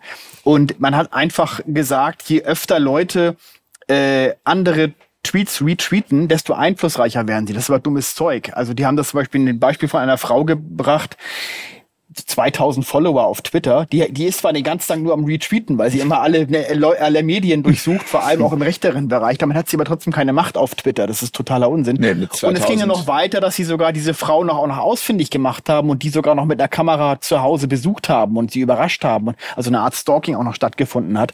Und das habe ich halt äh, kritisiert. Aber wo ist das Prozess? Also wo kommt es da zum Prozess? Äh, Urheberrecht. Ich musste natürlich originale Ausschnitte aus der Reportage zeigen. Ich kann es ja sonst nicht äh, dokumentieren, so. was, ich, was oh ich damit sagen will. Halt und auf der Ebene wollen die mir halt jetzt äh, kommen. Und ich hatte einen Richter, der hatte äh, denn so eine, so eine Art, es gibt's ja manchmal, dass schon mal so eine Art Vormeinung schon mal äh, geschrieben wird. Also nach dem Motto, Hinweis. Sie können schon mal äh, ja. gucken, in welche Richtung das geht. Der sagte, dass er dazu tendiert, dass er uns Recht gibt, dass der Beitrag sauber gewesen wäre, weil ich habe ja nur nur die Sachen gezeigt, die auch in dem Moment eben auch ge äh, gezeigt werden. Ist müssen. das nicht so eine Art Zitatrecht? Richtig, oder? Ja. genau. Das spricht ja auch der journalistischen Sorgfalt. Das zu ja, zeigen, genau. Also der hat aber jetzt gewechselt, der Richter, und habe ich plötzlich einen anderen gehabt. Und der hat auch in, der, in der Begründung dann geschrieben, jetzt äh, äh, er sieht das ganz anders als sein Kollege. Und jetzt, ja, sind wir irgendwie, also wir haben da zu 80 Prozent verloren beim Landgericht, jetzt sind wir beim Oberlandesgericht gelandet. Und jetzt geht's noch weiter, ja. Da braucht man Nerven und Geld für. Ne? Nerven und Geld, genau. Ja gut, Geld ist jetzt, ist der Streitwert ist nicht so hoch zum Glück. Das geht noch. Habe ich auch schlimmere Sachen erlebt. Aber die Nerven sind in der Tat. Aber, aber das, das, wie fühlt sich das an? Das macht ja was mit einem, oder? Also mich nervt schon, wenn ich irgendwie geblitzt wurde und diese Post kommt, dieser graue Umschlag und dann, also das ist immer irgendwie so, boah, gelb, also ist gelber Umschlag. Äh, gelber ist es? Ist es ein gelber? Okay, ich, Vom Gericht ist immer gelb. Okay. Ne? Ockergelb. Ich Ockergelb, glaube, ich genau. glaube Es irgendwie. kommt drauf an, wie schnell sie waren. Das ist Kasse genau der- Hamburg ist ja grau. Und bei Rot wird's dann Ordnungsamt. gefährlich, glaube ich. Da muss man irgendwelche. ja. genau, ja, ja. Okay, aber wie fühlt sich das an?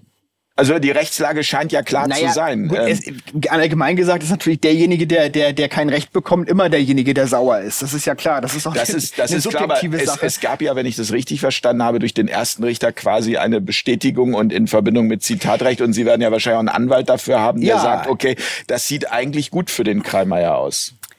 Das fühlt sich nicht gut an, weil man in der Tat sich schon gefreut hat, dass man offenbar Recht bekommt. Und ich finde auch, dass ich im Recht bin, weil wir haben in der Tat ein Zitatrecht. Es gibt sogar Bundesgerichtshofsurteile, das Kalkofe-Urteil. Da ging es zwar eher um Satire, es ging ja aber auch um, um die Verwendung von, von Fremdmaterial, wenn man es einbindet in einen neuen Beitrag. Und äh, deswegen äh, war ich etwas erstaunt, dass dieser andere Richter das plötzlich ganz anders sieht. Ja. Herr Lute? Muss Ihnen in einem Punkt widersprechen. Es ist nicht automatisch so, dass derjenige, der vor Gericht nicht Recht bekommt, sich dann damit unglücklich fühlt. Die eigentliche Idee hinter dem Richter war mal, dass er den gesamten Sachverhalt so aufdröselt und ich kenne auch noch pensionierte, äh, gut, mittlerweile auch teils dann einfach schon qua Alters verstorbene Richter, zum Beispiel am Berliner Kammergericht, die so in die Justiz gegangen sind mit einem, gucke mal, ich höre mir das mal alles an und dann erkläre ich Ihnen jetzt, warum Sie vielleicht Unrecht haben. Und ich erkläre Ihnen das so, dass Sie das auch verstehen. So schreibe ich auch mein Urteil, so begründe ich das auch. Damit verhindere ich, dass jemand in die Berufung geht. Damit entlaste ich die höheren Instanzen und so weiter und so fort. Das wäre der eigentlich richtige Weg. Und der Grund dafür liegt eben halt in der Tat natürlich im Geld. Auch da haben wir ein Problem an der, an der ähm, Verknüpfungsebene. Denn die Mittel, die den Gerichten oder eben halt auch der Staatsanwaltschaft zur Verfügung stehen, werden natürlich durch den Haushaltsgesetzgeber definiert, also durch das jeweilige Parlament. Die also faktisch damit eben halt schon einreden. Und ich habe, das habe ich auch in, in äh, meinem Buch seinerzeit äh, aufgedröselt, weil interessanterweise niemand großartig journalistisch aufgreifen und schreiben wollte, weil es auch mehr Platz erfordert hat. Es gibt bei den Staatsanwaltschaften, insbesondere also bei der Berliner, weiß ich es unmittelbar, zum Beispiel das System Pepsi. Pepsi ist ein ähm, Das ist für mich erstmal ein Getränk. Genau. In dem Fall ist es aber ein besonders wortwitzig ähm, benanntes von damals von Arthur Anderson, ähm, die sich auch ansonsten ja nicht mit Ruhm bekleckert haben, eingeführtes System, bei dem man versucht hat, ähm, mit vermeintlich ökonomischen Maßstäben an Recht ranzugehen und zu sagen, ach, naja, also in der Vergangenheit ähm, hatten wir so und so viele Verfahren. Ich habe mir den Bereich äh, Sexualdelikte seinerzeit insbesondere rausgegriffen, so und so viele Sexualdelikte. Und bisher habt ihr dafür ja im Schnitt viereinhalb Stunden gebraucht. Also nehmen wir jetzt einfach mal an, das ist zukünftig auch so, um auf dieser Grundlage dann zu kalkulieren, wie viele Stellen bei der Staatsanwaltschaft wir zukünftig bräuchten, um das zu machen. Erster Kardinalfehler ist, wir erfüllen diese Stellen nicht, die rechnerisch notwendig sind. Da sind wir weit, weit von weg. Und der zweite ist, auch schon zum Zeitpunkt, als dieser Wert erhoben wurde, ich sag mal Ende der 90er Jahre, war es schon so, dass viele Verfahren, gerade im Bereich Vergewaltigung, einfach ergebnislos eingestellt werden. Warum? Weil ich nun mal die Zeit nicht habe. Wenn ich viereinhalb Stunden habe, um die Ermittlungen zu führen, um das Ganze in der Anklage, in der mündlichen Verhandlung zu vertreten, hinterher noch die Nachbereitung zu machen und so weiter und so fort, dann funktioniert das nicht. Und dann kann ich mir aussuchen, welche Fälle ich tatsächlich nehmen kann. Und so kommt es dann dazu, das ist ein Thema, das mich parlamentarisch beschäftigt hat, das uns auch gewerkschaftlich jetzt beschäftigt. 90 Prozent der Ermittlungsverfahren wegen schwerer und schwerster Sexualdelikte in Berlin werden ergebnislos eingestellt. Krass. Warum? Weil die Kapazitäten fehlen. Auch bei den Verurteilungen kommt es dann eben halt nur zu sehr, sehr wenigen Freiheitsstrafen. Einfach, naja, weil wir die Kapazitäten nicht haben, um das richtig auszunehmen. Und ich bin, ich halte es für vollständig falsch, weil das ist die Kernaufgabe eines Staates, Recht Ja. nicht nur zu setzen, sondern es auch durchzusetzen. Da mit einem pseudoökonomischen Maßstab ranzugehen. Wir brauchen genauso viele Richter, wie wir brauchen. Wir brauchen genauso viele Staatsanwälte, wie wir brauchen. Notfalls, es läuft ja auch in der Anwaltschaft, also läuft ja sozusagen an jeder Ecke irgendein Anwalt rum. Notfalls muss man eben halt auch von dem, äh, jedenfalls zumindest äh, von dem Beamten auf Lebenszeit für einige Bereiche weggehen und sagen, prima, du bist jetzt auf fünf Jahre bestellt zum Richter oder auf fünf Jahre bestellt zum Staatsanwalt, danach wirst du wieder Anwalt. Das löst auch ein haushalterisches Problem auf lange Sicht, aber es könnte dazu führen, dass wir endlich A von den Aktenbergen wegkommen und dann in einen Bereich plötzlich kommen, in dem Justiz wieder funktioniert, in dem sie nämlich innerhalb weniger Monate nicht nur in einem Einzelfall, weil medial darüber berichtet wurde, sondern im Regelfall plötzlich Entscheidungen haben. Und zwar Entscheidungen, mit denen man auch leben kann. Wo man sagt, ich verstehe das. Ich verstehe von mir aus auch eben halt bei einem Sexualdelikt, warum das jetzt eingestellt wurde. Weil nun mal wirklich kein anderes Beweisanzeichen da war, Aussage gegen Aussage, schwierig. So. Nur Mittlerweile macht man sich eben halt sehr leicht und so, ja, na, was soll man denn machen? Der eine sagt so, der andere sagt so. Ja, dann musst du halt ermitteln. Ja, nur wenn keine Kapazitäten da sind, wird nicht ermittelt. Und damit laufen Menschen dann ihr Leben lang rum als Opfer. Auch bei Gewalttaten in anderen Bereichen ist das ja so und lernen, es hilft ihnen keiner. Recht funktioniert nicht. Und das wiederum, und da sind wir am Anfang, zerstört ein Staatswesen. Es gab übrigens einen Richter am OLG Karlsruhe, der sich gegen dieses äh, äh, nur anhand von Zeitvorgaben messen lassen wehren wollte, Thomas Schulte-Kellinghaus. Der bekam also eine ähm, Ermahnung äh, von seiner Gerichtspräsidentin mit der Begründung, du arbeitest zu langsam. Er hat gesagt, aber ich arbeite besonders gründlich. Und wenn, wenn ich jetzt gezwungen werde, äh, schneller zu arbeiten, heißt es, dass ich am Ende meine Rechtsprechung inhaltlich ändern muss, denn dieselbe Qualität kann ich schneller nicht bieten. Mhm. So, das ging rauf bis zum Bundesgerichtshof und dann auch bis zum Bundesverfassungsgericht. Ähm, ähm, und dort wurde die Verfassungsbeschwerde von Herrn Schulte-Kellinghaus abgeschmettert. Ähm, ich war in hohem Maße enttäuscht von dieser Entscheidung des Bundesverfassungsgerichts, weil ich gedacht habe, das war die historische Chance, diese sogenannten Pensenschlüssel, die Vorgabe, so und so viel muss quantitativ erledigt werden, Masse statt Klasse, ein für alle Mal äh, als alleinige Messgröße richterlicher Leistung zu beseitigen. Tja, hat man nicht gemacht. Das wäre mal die Chance gewesen, richterliche Unabhängigkeit zur Bewährung zu bringen. Das hätte nämlich dann auch manchen Haushaltsgesetzgeber in Schwierigkeiten gebracht, sobald ich nämlich sagen muss, okay, ein Richter kann tatsächlich selber entscheiden, wie viel Sorgfalt er in einen Fall reinsteckt. Ähm, ähm, ähm, das Unabhängigkeit ist jetzt keine Lizenz zur Untätigkeit, ja, äh, ähm, aber wenn ich sage, okay, die Qualität dieser Urteile stimmt, dann habe ich offenbar mit den quantitativen Vorgaben ein Problem. Ja? Also ich muss ehrlich sagen, wir haben mal wieder eine Chance verpasst, äh, dem Rechtsstaat zur Bewährung zu helfen. Herr Luther hat völlig recht. Wenn der Rechtsstaat es nicht selber fertig bringt zu sagen, uns ist es jetzt ernst, wir setzen das auch durch, dann kann ich das ganze Strafrecht in den Tonne kloppen, denn das Strafrecht rechtfertigt sich rechtsethisch daraus, dass der Staat sagt, pass mal auf, guter Freund. Wir meinen es ernst, wenn da steht in Paragraph 242, wer eine fremde bewegliche Sache in der Absicht wegnimmt einem anderen äh, sie selb, äh, sich dieselbe äh, rechtswidrig zuzueignen, wird bestraft. Du, der du hier eine Flasche aus dem äh, Schnaps aus dem so und so lange geklaut hast, du fährst in den Bau, wir haben's dir vorher gesagt. Ja? Jetzt höre ich von der Lute, Sexualstraftätern wird nicht gesagt, wir haben's dir vorher gesagt. Und genau das ist ein Defizit in, äh, im, äh, im tatsächlichen Rechtsstaatsvollzug. Aber dazu habe ich jetzt nochmal eine Nachfrage in Bezug darauf, ähm, wer entscheidet denn am Ende? Also man hört ja auch immer wieder medial, gibt's ja auch nun oft genug genau diese Fälle, wo sagte, die hatten also 60 Tage, 60 Verhandlungstage. Äh, Sie sagen im Schnitt viereinhalb Stunden. Also wer, wer entscheidet denn das, wie viel Zeit dafür da ist? Also die Zeitvorgabe hm. zunächst mal, die ergibt sich eben halt, wie gesagt, aus Pepsi. Ja, und äh, dementsprechend eben halt dann durch den Haushaltsgesetzgeber, wir dann damals, also im, im, sowohl im Rechtsausschuss als auch im Hauptausschuss, also im Haushaltsausschuss, äh, mit der Sache, Mensch, also die Berliner Staatsanwaltschaft aktuell, also let, mein letzter Stand waren irgendwie 315 Stellen zum Beispiel. Äh, so, die sagen, die brauchen 315 Stellen. Ja gut, dann kriegen sie 315 Stellen. Es fragt aber keiner. Auch da fehlt auch den Abgeordneten in der Regel eben halt überhaupt der Durchblick dafür ja meine parlamentarischen Anfragen, zu sagen, Mensch, wie viel liegt denn da eigentlich rum? Braucht ihr denn wirklich nur, weil ihr politisch gewollt natürlich 315 Stellen meldet, braucht ihr wirklich 315 oder braucht ihr nicht eher 945? Ja, aber wir können ja nicht sagen, und das waren meine Gespräche, die ich auch mit vielen Gerichtspräsidenten geführt habe.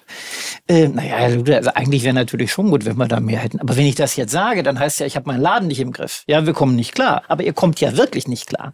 Ja, das ist, das ist nochmal ein ganz anderer Aspekt, der hier als Überschrift fehlt, Wahrhaftigkeit. Mhm. Ja, die Tatsache, dass nun mal Parlamente gezielt von der Exekutive belogen werden. Das ist übrigens auch, das würde ich wirklich gerne noch, äh, noch, noch ansprechen, Bitte. weil das mein Lieblingsprojekt gewesen wäre, wenn wir auch parlamentarisch hätten weitermachen können.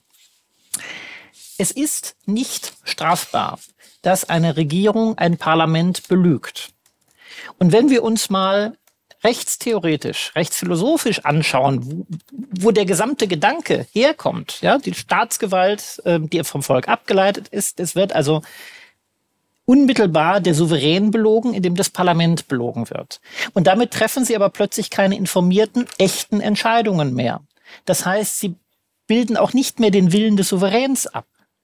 Das führt in eine riesige Problematik. Deswegen muss es natürlich verboten sein, dem Parlament vorsätzlich falsche Informationen zu geben oder Informationen zurückzuhalten. Beides habe ich auch in dieser Corona-Thematik, über die wir gerade gesprochen hatten, die gesamte Zeit erlebt. Ich wollte schlichtweg nur mal, ich habe ja ein Akteneinsichtsrecht als Abgeordneter in alle Akten der Exekutive. Also wollte ich die Akten der Exekutive haben, die in Vorbereitung der Senatssitzungen genutzt wurden. Ja, um zu sehen, wie kommen denn eigentlich die Kollegen im Senat auf diese Idee? Wo kam denn das her? Es ist uns verschwiegen worden. Ich habe auch vom Verfassungsgerichtshof geklagt. Ich habe es nicht bekommen. So, und gleichzeitig haben sie dann in anderen Fällen, ich habe das beim Amri-Untersuchungsausschuss, den ich ja maßgeblich damals, äh, ich sag mal, wirklich ja, herbeigeredet habe gegen alle, wo es hieß, Mensch, was haben Sie denn immer so Fragen, Mensch, so Verschwörungstheorien der Lute, ist doch alles geklärt, einen Monat nach dem Anschlag. Wir sehen, auch bis heute ist nichts geklärt. ähm, das ist gezielt auch da an diesen Stellen seinerzeit im Parlament belogen wurde. Ich erinnere mich, wie, wie äh, der Innenstaatssekretär Ackmann damals zum Beispiel sagte auf meine Frage, ob es denn irgendeinen Bezug gibt äh, zwischen Amri und der ähm, äh, sogenannten bannenmäßigen Kriminalität arabischstämmiger Gruppierungen, der sogenannten Clans. Nee, Herr Lute, wo denken Sie denn hin? Gibt's nicht. Ich habe dann aufgezeigt, Bild hatte damals ja auch darüber berichtet, ähm, dass es in der Tat viele, viele, viele Berührungspunkte gab. Das war der Anschlag auf den der Berliner Anschlag, Der Anschlag am Breitscheidplatz, genau. Ähm, viele Berührungspunkte gab, dass das auch selbstverständlich der Polizei bekannt war, dass es auch dem Innenstaatssekretär bekannt war und dass er aber eine andere Antwort gegenüber dem Parlament für richtig gehalten hat. Also gezielt das Parlament, das ihn kontrollieren soll, belogen hat. Und ich bin, also das wäre meine allerliebste Gesetzesänderung, wenn mhm. ich sie denn einfach so durchsetzen könnte, eine deutliche, ganz empfindliche Strafbarkeit und dann natürlich auch die Möglichkeit, das entsprechend durchzusetzen mit den Kapazitäten einer Staatsanwaltschaft und der Gerichte. Strafbarkeit dahingehend, dass die Exekutive das Parlament belügt damit würden wir in diesem Land unheimlich viel gewinnen. Ja, ich bin ja mal gespannt. Ich habe jetzt äh, gehört, äh, unser Bundesgesundheitsminister Karl Lauterbach, das ging jetzt auch gerade aktuell durch den Ticker, ist gegen eine Evaluierung der Corona-Maßnahmen. Und ähm, Christian Drosten möchte das, möchte das auch nicht. Also äh, das ja mal, also das, das finde ich dann jetzt wieder spannend zu sehen, weil das würde ja quasi miteinander einhergehen, dass man sagt, auf der einen Seite, man darf nicht lügen, aber auf der anderen Seite, wenn man dann schon möglicherweise, ich will jetzt nichts unterstellen, ähm, gelogen hat, dass man dann zumindest im Nachhinein dafür irgendeine Konsequenz zu erwarten hat. Bin, bin da sehr gespannt, also weil ich finde, das ist so, als ich das heute gelesen habe, habe ich gedacht, so da, daran würde ich jetzt irgendwie bemessen wollen, wie gut funktioniert denn das alles noch? Also für mich persönlich, ist natürlich immer meine persönliche Meinung. Ich, ich, vielleicht ist es jetzt zu kleinlich äh, die, diese Debatte da, aber die, ähm, ich finde, die Regierung darf lügen. Das Parlament muss die Sachen prüfen und sagen, ihr lügt. Das wäre für mich die Lage, die, die ich die ich für die normale hielt. Also ich erinnere mich, ein AfD-Abgeordneter hat in sehr gemessenen und sehr fundierten Worten die Kanzlerin nach dem PCR-Test gefragt. Daraufhin antwortet die Kanzlerin vor dem Parlament, es war so eine Fragestunde, ich glaube die letzte überhaupt in ihrer äh, Kanzlerkarriere, und redet drei Minuten, dann müssen wir eine Frage unterbrechen und nochmal drei Minuten. Was die Frau von sich gegeben hat, war die Simulation irgendeiner Expertise. Also es wäre so wie wenn ich jetzt über über Polo, also über, über dieses Pferdesportding reden würde, von dem ich keine Ahnung habe und irgendwelche. Das war das war nicht gelogen, es war frei erfundener Quatsch. Mhm. Und dann sage ich mir, jetzt haben wir wie viele 700 Abgeordnete im Bundestag.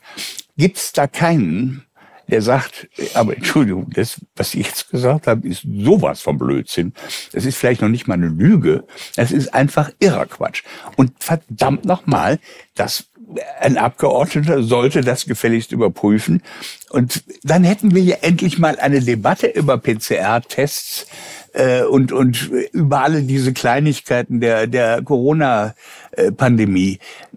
Aber ich denke, das darf nicht, ich habe die auch bewundert, die Kanzlerin, das muss man können. Also, ähm, Aber äh, da würde ich, ich würde gerne an der Stelle, bevor Herr Luther antwortet, einmal noch auch Herrn Kreimeier reinnehmen und fragen, ähm, wie, wie sozusagen Sie das jetzt bewerten. Also wie hat der Staat, weil wir jetzt bei dem Corona-Thema auch wieder sind, also wie, wie, wie hat der Staat das gemanagt aus Ihrer Sicht? Die vergangenen zwei Jahre. Oh. Ja, da gibt's äh, wahrscheinlich mehr Schatten als Licht, muss ich auch sagen. Ähm, ich habe selber übrigens gehabt vor vier Wochen. Insofern war ich jetzt mhm. auch mal, bin ich jetzt auch im Club der Corona-Menschen äh, angekommen. Und äh, was ich ja besonders irre fand, ich habe ähm, zwei positive Schnelltests gehabt, unterschiedliche, ein Spucktest, ein, ein mit der Nase. Und ich habe auch die Symptome gehabt. Ich hatte starken äh, trockenen Husten, ich hatte Gliederschmerzen, ich hatte Schüttelfrost. Also ich, ich habe es auf jeden Fall gehabt. Ich bin aber nicht mehr aus dem Haus gegangen gegangen, um einen PCR-Test zu machen in einem Testzentrum. Da muss ich ja wieder durch die Gegend laufen, muss begegne Nachbarn, begegne mhm. äh, in Bus und Bahn. Das geht und ja nicht. streuen die Viren. Mhm. Ich, weil ich wusste, dass ich es habe. Das war mir völlig sicher, dass ich es habe. Das habe ich, also das, äh, das haben, weil ich eben auch die Symptome hatte. So und da habe ich äh, mich natürlich, weil ich ja ein guter Staatsbürger sein möchte, mich in die Corona-App natürlich eintragen wollen, damit andere, die mir begegnet sind in den letzten Tagen, gewarnt, gewarnt sind. Werden.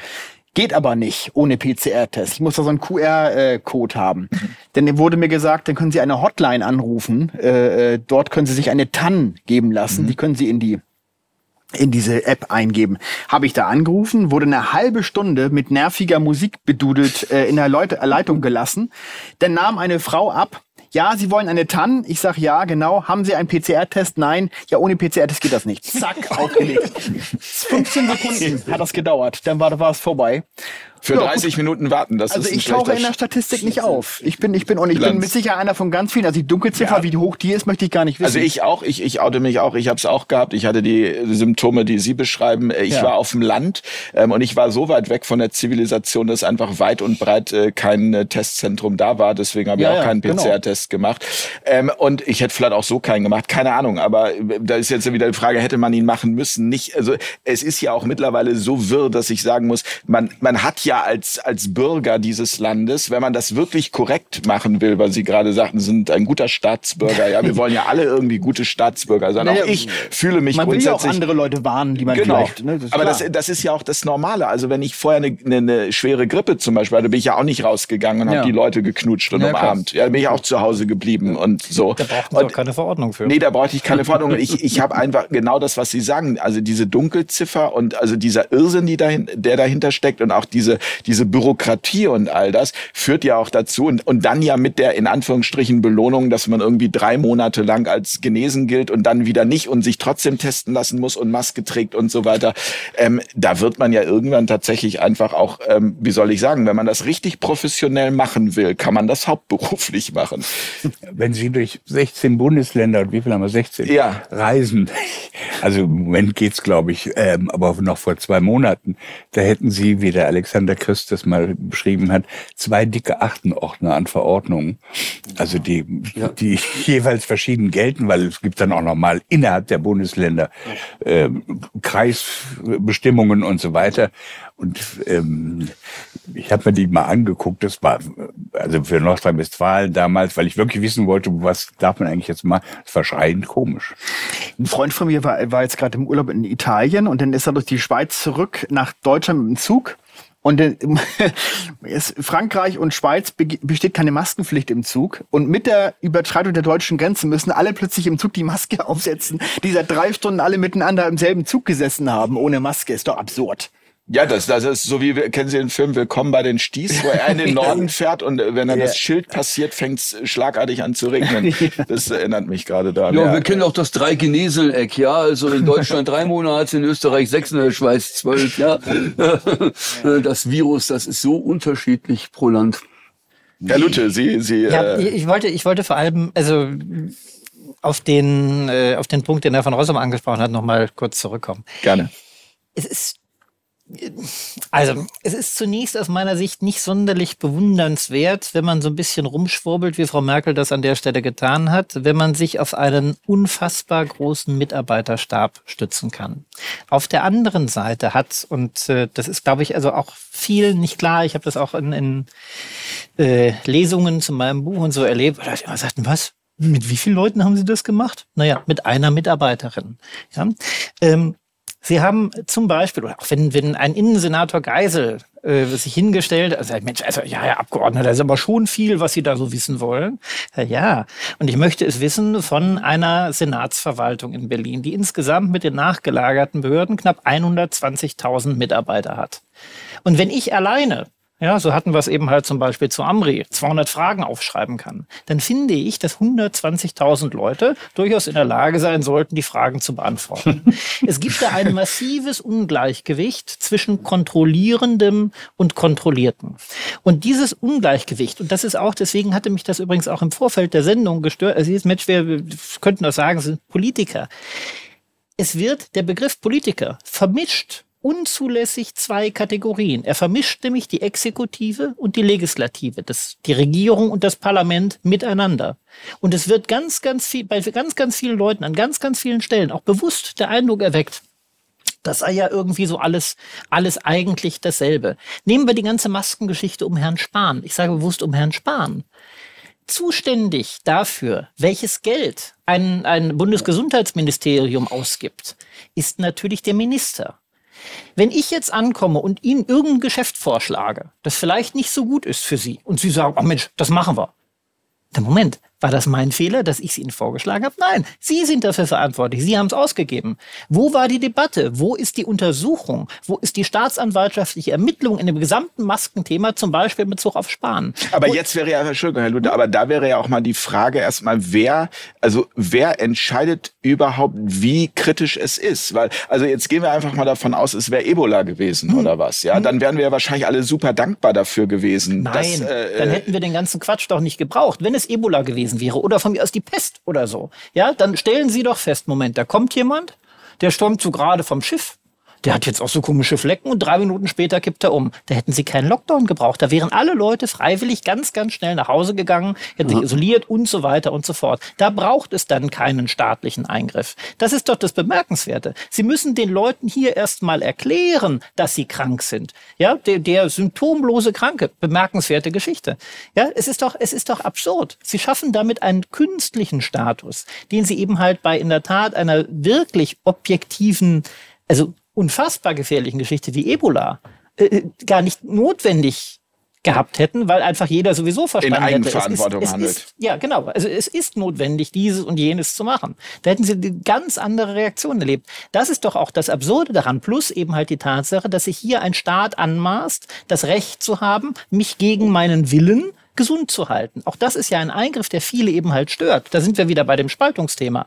Es ist mir, ich kann an Fleisch essen, so viel ich will. Ich kann Motorrad fahren, ich kann Fallschirm springen, ich kann ungeschützten Geschlechtsverkehr haben. All das kann ich lustig machen, wie ich möchte. Und zwar warum? Wieder Leitgedanke des Grundgesetzes. Individuum vor Gemeinwesen. Selbstverständlich. Ich bestimme selbst, wie ich leben möchte und ich bestimme selbst, wie ich sterben möchte. All das ist das Leitbild des Grundgesetzes. Und davon hat sich diese Politik in zwei Jahren Corona massiv entfernt. Und wir müssen ganz, ganz dringend die Notbremse ziehen. Herr Schwarz. Also die, das Ungleichgewicht zwischen äh, ähm, Parlament und Exekutive ist mir selber sehr aufgefallen äh, aus meiner Zeit in Berlin. Ich war ja zwölf Jahre an der Freien Universität. Da äh, habe ich mich engagiert im Bereich, äh, was machen wir denn mit den Objekten des sozialen Wohnungsbaus, die mit Milliardensummen gefördert wurden. Ich glaube, ein Drittel der Berliner Staatsschulden ist auf genau dieses Politikfeld zurückzuführen. Äh, man hat das völlig überteuert gebaut und dann irgendwann ist man aus der Förderung ausgestiegen und am Ende des Tages äh, musste man äh, gucken, dass man die Mieten, die man gerade noch braucht, um die Kosten zu decken, die damals entstanden sind, äh, runter zu subventionieren, weil die Mieter sonst Mieten im Premium-Segment bezahlen mussten. Das kann man eigentlich außerhalb Berlins niemandem erklären. Ich musste auch eine Weile schlucken, bis ich das dann äh, begriffen hatte. Jedenfalls habe ich dazu ein Gutachten geschrieben äh, für die damaligen Oppositionsfraktionen. Das war, äh, äh, das waren damals Grüne, Linke und Piraten, äh, wobei federführend eine Abgeordnete der Grünen äh, war. Die Senatsverwaltung für Stadtentwicklung und Wohnen hatte ein Evaluationsgutachten in Auftrag gegeben, das kostete einen Haufen Geld äh, von der Kanzlei Freshfields.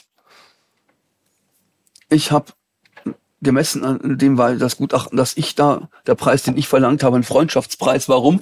Weil das Budget der entsprechenden Fraktionen einen, eine halbwegs angemessene Vergütung überhaupt nicht hergegeben hätte. So.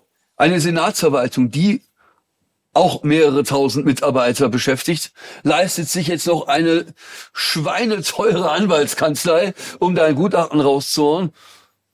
Und die Grünen, die ich jetzt mal Pass pro Toto nehme, weil meine Abgeordnete, die Frau Schmidberger, mit der ich da zusammengearbeitet habe, halt bei den Grünen ist, ähm, äh, die sind auf den Goodwill eines Hochschullehrers angewiesen.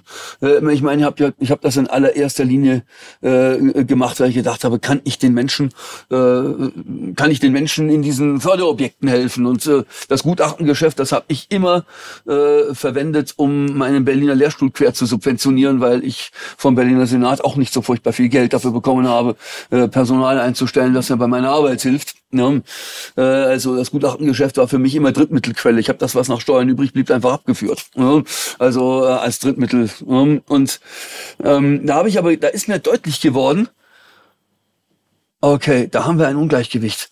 Wie soll das Parlament seiner Kontrollaufgabe nachkommen, wenn es einer übermächtigen, schon personell übermächtigen Exekutive gegenübersteht? Und wenn ich jetzt höre, haben wir mit einer Mitarbeiterin gekriegt, Respekt. Ist, ja, also, äh, ich ich würde an, ich würd an dieser Stelle einmal, einmal kurz einen, ähm, einen Schnitt machen, aus dem Grund, weil wir haben ungefähr noch 30 Minuten. Ich glaube, Sie müssen auch nach Berlin äh, mhm. zurück und alle haben irgendwie, äh, Sie haben noch eine Aufzeichnung heute. Mhm. Herr van Rossum, wir können noch eine Pizza essen vielleicht und Herr Schwab. Ich weiß nicht, wie Ihre Pläne sind. Ähm, mein Zug geht um 17.11 Ja, äh, wie auch immer. Ich würde, ich würd, Preisbindung, ne? ich würde gerne noch auf äh, zwei Themen zu sprechen kommen. Einmal, ähm, wo hat das angefangen? Also das Ganze Ganze jetzt wirklich auch mal so umzudrehen und zu sagen, grundsätzlich hat diese Krise bei all dem Negativen ja auch sehr viel Positives. Und für mich ist das Positive, es kommt auf den Tisch. Wenn es auch erstmal nur verstärkt, ich sag mal, bei den alternativen Medien diskutiert wird, kommt es ja auch immer mehr in den Mainstream, ist zumindestens äh, meine Wahrnehmung. Ja, also das heißt, durch Corona. Was, was kommt in den Mainstream? Naja, wir, wir, wir, wir äh, bekommen jetzt überhaupt erst mit, was zum Beispiel in der mit, mit dem Grundgesetz los ist. Also äh, welche Probleme wir haben. Also diese ganzen Dinge mit Arbeitsüberlastung, das hat man zwar immer mal so gehört und wenn man so wie Herr Kreimer selbst einen Prozess führt, bekommt man das vielleicht auch mit. Aber ich behaupte jetzt einfach mal, die meisten Menschen hatten das Gefühl, hier stimmt alles, es ist alles in Ordnung. Und durch diese Corona-Krise merken wir irgendwie, hier stimmt ja was ganz gehörig nicht. Also das das Positive darin zu erkennen und zu sagen, wenn die Dinge jetzt auf den Tisch kommen, gibt es ja auch eine Chance, das zu verändern. Ja, ähm, und worauf ich gerne zu sprechen kommen würde, eben Herr von Rossum, wo hat dieser Prozess begonnen? Dass sich das, das war ja nicht erst mit Corona. Ich versuche das gerade für die Medienwelt zu beschreiben, also in dem Text. Ähm habe ich mich, habe ich mich äh, deutlich genug ausgedrückt? Vielleicht habe ich jetzt ein bisschen äh, nein, nein, nein, nein, nur also, weil, weil da gibt es auch so einen Prozess, wo ich sage, äh, ich habe vor zwei Jahren gedacht, boah, das ist alles neu, was jetzt hier passiert. Und dann habe ich mittlerweile gesehen, es gibt eine Vorgeschichte. Also und die, die seit langem, nicht jetzt im Sinne von Paul Schreier, dass es da ähm, Übungsspiele, Pandemieübungen gab, sondern ähm, das mediale Feld hat sich in diesen 20 Jahren, also von den Debatten äh, der 90er Jahre oder 80er Jahre das muss man sich mal angucken, was da im, ähm, auch im Parlament an, an ähm, Extremen war. Und dann kam meine Lieblings-Rot-Grün-Regierung, also das heißt immer erstmal Krieg. Und ähm, damit verschwand sozusagen jede nennen, nennenswerte Opposition. Also das, ähm, ich, ich nenne das immer eine Riesenfrikadelle namens Mitte. Ähm, da waren so ein paar Schmuddelkinder am Rand, aber der große Teil des Parlaments war sich schienen sich permanent einig. Die haben Scheingefechte geführt. Ähm, auch herrlich. Ich habe damals ein Buch über Sabine Christiansen geschrieben und dann behagten sich der Herr Merz und Herr, Herr Scholz ähm, so, dass man dachte, boah, hier sind wirklich die programmatischen Weichen, die werden jetzt hier verhandelt. Es ging um äh, drei Stellen hinterm Komma, ob man da Harz erhöht oder nicht. Aber es klang so, als ob da richtig was los wäre. Die Wahrheit ist, sozusagen der neoliberale Konsens oder der Washington-Konsens, ähm, der hat die Politik, ja, also es gab früher im Parlament Oppositionsstellungen, die waren krasser. Äh, die sind äh, vollkommen verschwunden. Der Journalismus hat sich dem angepasst. Und dann kommen die Todsünden, also im Journalismus war das 9-11. Das war das erste Mal, dass es sozusagen Redeverbot gab. Und das wurde konsequent eingehalten. Ähm, dann kamen die neuen Medien auf und ähm, haben sozusagen die Mainstream-Medien total in Frage gestellt. Also existenziell, nicht mal inhaltlich. Sie, einfach, dass jeder jetzt Journalist sein konnte, ob er nun gut war oder nicht, dass jeder Sender war. Ähm, damit kam, kommen die ja bis heute nicht zurecht und ähm, daher der, ganze Versuch, den, den, den, den, ähm, die Netzwelt irgendwie unter Kontrolle zu bringen mit ihren Gesetzen. Ja, und alles andere ist das, ist das, was Ernst Wolf den digital-finanziellen Komplex nennt, ähm, der sozusagen immer mehr Macht an sich, an sich gerissen hat, bis zu dem, was der amerikanische Politologe dann die ähm, äh, umgekehrte Demokratie nennt, die verdrehte Demokratie nennt, Institutionen gibt's noch, die Gerichte, die Parlamente, ähm, alles das, was dazugehört und in Wahrheit spielen die keine Rolle mehr. Das denken ja auch schon länger sehr viele Bürger. Wahlen ist für die Katz. Darf ich kurz ja, natürlich. Äh, wegen 9-11 und dem Redeverbot, was, was meinen Sie damit genau? In 9-11. Jetzt machen wir ein großes Thema. Ja, tut mir leid. Also jeder, der versucht hat, ich war damals, ja, habe ja damals sehr viel für die öffentlich-rechtlichen gemacht. Also in Deutschland jetzt speziell. Ja, ich okay, meine, okay, ja, ja, klar. klar. Gut. Mhm. Klar, man jetzt nur im Deutschland, nur auf dem Medienbereich mhm. jetzt. Da war Ken ja auch eines der, ähm, eines der Beispiele, der konnte ja nicht von dem Thema lassen. Ähm, aber immer wenn man WTC 7, Daniele Ganser, das alles, alles, alle Leute, die da nur Fragen gestellt haben, waren Verschwörungstheoretiker, das kam dann auf. Und dann kam, dann hatte man früh kapiert, bevor es noch die AfD gab, wenn man die alle rechts macht, alles genau. auf rechts polt. Und wir kämpfen ja jetzt alle gegen rechts. Es wird ja permanent rechts bekämpft. Ähm, und leider gehören da Leute wie Ken Jebsen oder ich, sind mutmaßlich Antisemitisten oder Parafaschisten. Ähm, das ist vollkommen absurd. Also dieser, dieser Kampf gegen rechts ist ein, ein, ein ähm, ein wunderbares Ding, also gegen den Populismus. Ich meine, was gibt es populistischer als diese Parteien, die da im Parlament sind, also die immer noch Kugelschreiber als Wahlgeschenk verteilen? Und wenn die populistisch sind, die anderen, was ist man denn dann selbst? Elitistisch? Ähm, ist nicht so, macht nicht sehr viel Sinn. Also so. Die Frage ist etwas zu groß gewesen, dass ich sie kohärent in Kürze beantworten könnte. Ich versuche nur. Also, jetzt. Ich wollte nur mal kurz nachgehakt haben, was Sie damit genau meinten. Ja, ja. Naja, das Thema, also jetzt, wenn wir schon kurz noch dabei sind, aber WTC 7 ist ja genau daran scheiden sich ja die Geister. Das ist ja die Vorträge, die Daniele Ganser darüber ähm, ähm, gehalten hat und die ja aber auch ähm, nie wirklich in den Mainstream gekommen sind, beziehungsweise ein oder zweimal im Schweizer Fernsehen, glaube ich. Und da wird Herr Ganser als Historiker dafür ja auch dementsprechend ziemlich stark ähm, kritisiert. Ähm, also soweit ich die amerikanischen Medien einschätzen kann, glaube ich, wäre es irgendwann rausgekommen, wenn es tatsächlich da irgendwas, eine verschwörerische Geschichte dahinter gäbe. Ist, ist meine Meinung. Aber, aber, aber kennen Sie, also äh, das interessiert mich jetzt einfach nur als äh, Journalistenkollegen, die wir sind. Ähm, WTC 7, ist das ein Thema gewesen jetzt bei Ihnen? Nö, da, das ist zu lange her, dass, als ich noch mich damit beschäftigt hätte. Hm. Äh, nee, eigentlich nicht. Nee. Ich war, ich war hm. damals, da war ich bei, bei Springer in so einer Online-Redaktion tätig. Ich habe an dem Tag zwar gearbeitet, aber wir haben einfach nur ganz normal alltagsaktuell äh, berichtet. Also ich habe hm. jetzt nicht irgendwie Reportagen über 9-11 gemacht oder so. Aber ich, aber das ist mein, einfach mein, mein Eindruck, dass ich glaube, wenn da irgendwas anders gelaufen wäre oder irgendwie dieses Haus da irgendwie noch im Nachhinein gesprengt hm. worden wäre, ich glaube, dass das rausgekommen wäre in, in Amerika. Es ist, es ist ja eben genau der Punkt. Es, es ist ja sehr viel rausgekommen, so viel rausgekommen. Angefangen bei dem Untersuchungsbericht, den würde jeder Amtsrichter in Siegburg oder in Jena in die Tonne kloppen der, der, dessen, die formalen Voraussetzungen sind einfach absurd. Mal abgesehen davon, dass viele Sachen wie zum Beispiel WTC 7 gar nicht vorkommen. Ähm, die durften keinen der Verdächtigen je verhören. Die, äh, der, der sogenannte Haut, Hauptattentäter hat 188 Mal Waterboarding hinter sich. Ähm, und Gut, und es geht vor allem auch um dieses, wie gesagt, WTC 7, dieses dritte Gebäude. Es sind nicht zwei, sondern drei Gebäude zusammengestürzt, ja. ja. Und es wurde aber immer nur von den zwei Gebäuden gesprochen und dieses WTC 7, das ist eben genau das, wo sich die ähm, Geister scheiden, von dem aber nie die Rede war. Und ich glaube, es hat sogar irgendwie damals bei BBC oder so, hat ähm, eine Reporterin auch eine halbe Stunde vorher schon davon berichtet, dass was ähm, zusammengekracht ist. Und da war es aber noch gar nicht zusammengekracht. Da hat sich dann hinterher der Chefredakteur entschuldigt. Ja, genau, ähm, äh, genau.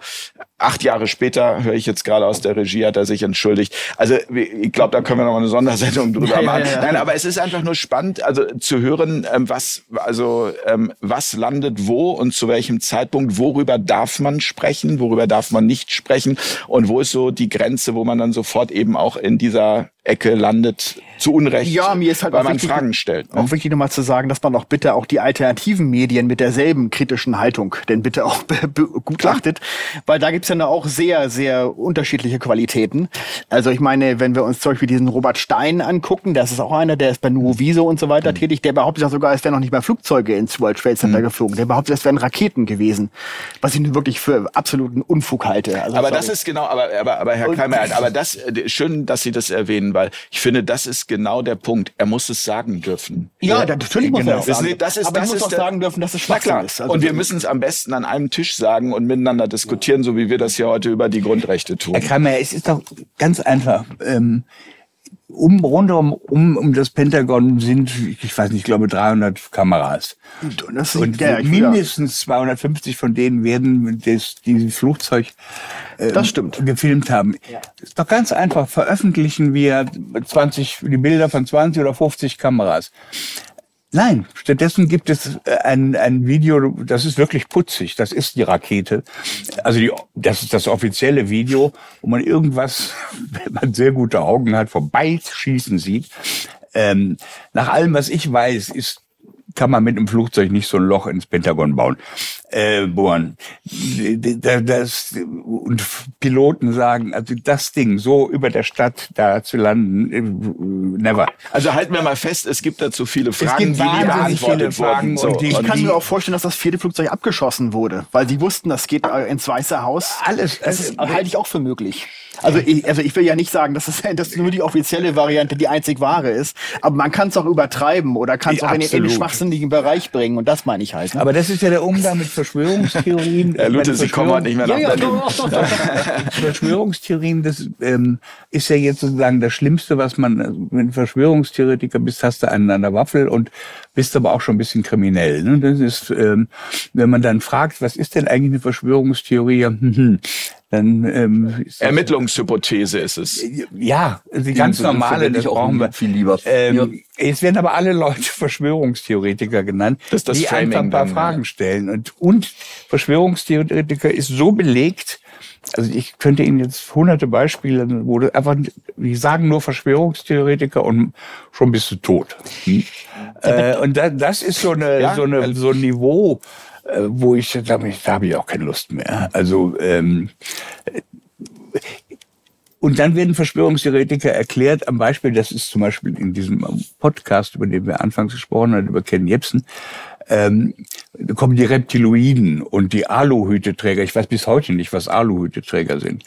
Man hat so ein paar blöde Beispiele von völlig durchgeknallten Verschwörungstheorien. Ja, man schmeißt halt alles in einen Topf alles und dann eben Topf das, was Sie sagen, das Ergebnis, das ist ja so, wie wenn man auf einer Demonstration filmt und es sind 10.000 friedliche Menschen und man filmt halt, ich meine, wir haben es hier in Hamburg ähm, erlebt, äh, damals ähm, 2000, wann war das, 2017, als Trump hier war und äh, was war denn das hier noch? G20. Das, ja, G20, äh, danke. Genau, und da war es ja auch so, ich meine, 70.000 Menschen friedlich, davon hat niemand geschrieben, sondern die Leute, die die Schanze in Schutt und Asche gelegt haben. Das war eben das, was immer auf den äh, äh als Titel auf den Zeitungs äh, Meldungen zu sehen war. Aber ja. verschweigen darf man es ja auch nicht, dass diese Dinge Nein, natürlich, nein, das sagt ja auch keiner. Nein, das hat auch niemand behauptet, ja, ja, dass man das verschweigen will. Aber es ist immer so diese Gew Da könnte man jetzt wieder eine Debatte anfangen und sagen, ja gut, letztendlich ist es ja auch der Leser, der diese ähm, Sensationsgier hat. Also das ist, mhm. glaube ich, wie gesagt, auch eine Debatte, die wir an anderer Stelle nochmal äh, gerne weiterführen glaube, können. Aber Herr Lute, äh, überhaupt nicht. Überhaupt. ich, ich, koche schon, aber immer nur privat. Das ist ein anderes auch Thema. Gut. Äh, das ist gar nicht schlecht. Aber nein, worauf ich hinaus wollte und also Sie haben in der Tat beide schon vieles vorweggenommen. Der Begriff der Verschwörungstheorie, der hat mich als ich das erste Mal auch parlamentarisch damit konfrontiert wurde, nämlich äh, im Januar 2017, kurz nach dem Anschlag vom Breitscheidplatz, im Gespräch mit einem Journalisten, dem gesagt, aber Herr Luther, das ist ja eine Verschwörungstheorie. Ich habe ihm damals gesagt, hat mal so ansatzweise sowas mit wissenschaftlichem Arbeiten lernen dürfen. Und da ist es so, ich stelle eine Hypothese auf und dann überprüfe ich die. Unwissenschaftlich wäre es, wenn ich die verwerfe, weil irgendjemand irgendein Wort, lautet dieses Wort Verschwörungstheorie oder Maiskolben, ja. in den Raum ruft, plötzlich meine Arbeit und das aktive Denken einzustellen. Ja. Es ist, das ist so ähnlich auch wie die, wie die schöne Formulierung immer wieder, das kann man nicht vergleichen. Leider, auch daran leidet ganz, ganz viel in der Debatte in diesem Land, ist die fehlende Sprachkompetenz der Menschen. Vergleichen kann ich alles. Ich kann Feuer mit Wasser vergleichen. Ja? Stelle ich dann fest, was eben halt gleich ist und was unterschiedlich. Was gemeint ist von vielen, ist das Thema Gleichsetzen. Das ist aber was ganz anderes. Ja, und durch diese, durch diese, ja, letztlich Geschwurbelei, die sie teilweise in vielen Beiträgen haben, in Parlamentsbeiträgen, die sie auch in äh, Zeitungsartikeln haben, die sie in äh, redaktionellen Fernsehbeiträgen haben, bei denen eben halt Begriffe nicht präzise verwendet werden. Naja, Man sagt, ja, Mensch, Wort der hat was gleichgesetzt, äh, ja. der, der, der, der, hat was verglichen. Der hat auch, äh, also, da fällt jetzt gerade kein praktisches Beispiel ein, aber hat dieses oder jenes verglichen. Ja, ist doch toll, dass der was vergleicht. Dann stellen wir nämlich fest, ob es gleich ist oder unterschiedlich. Etwas zu vergleichen ist ganz toll. Gleichsetzen ist nun mal eben halt was vollständig anderes. Und genauso ist es auch mit dem Begriff der Verschwörungstheorie. So ist es übrigens auch mit dem, was es angesprochen hat, mit dem Begriff des politisch Rechten. Hm. Ich hatte ähm, hatte die große Freude, unsere äh, Polizeipräsidentin äh, Frau Slowik seinerzeit im Innenausschuss deutlich, deutlich darauf anzusprechen, als sie erklärte, ja, die Berliner Polizei mache sich jetzt den Kampf gegen rechts zur Aufgabe. Äh, Frau Slowik, nur zum Verständnis. Sie meinen sicherlich Rechtsextremismus. Genau wie den Linksextremismus.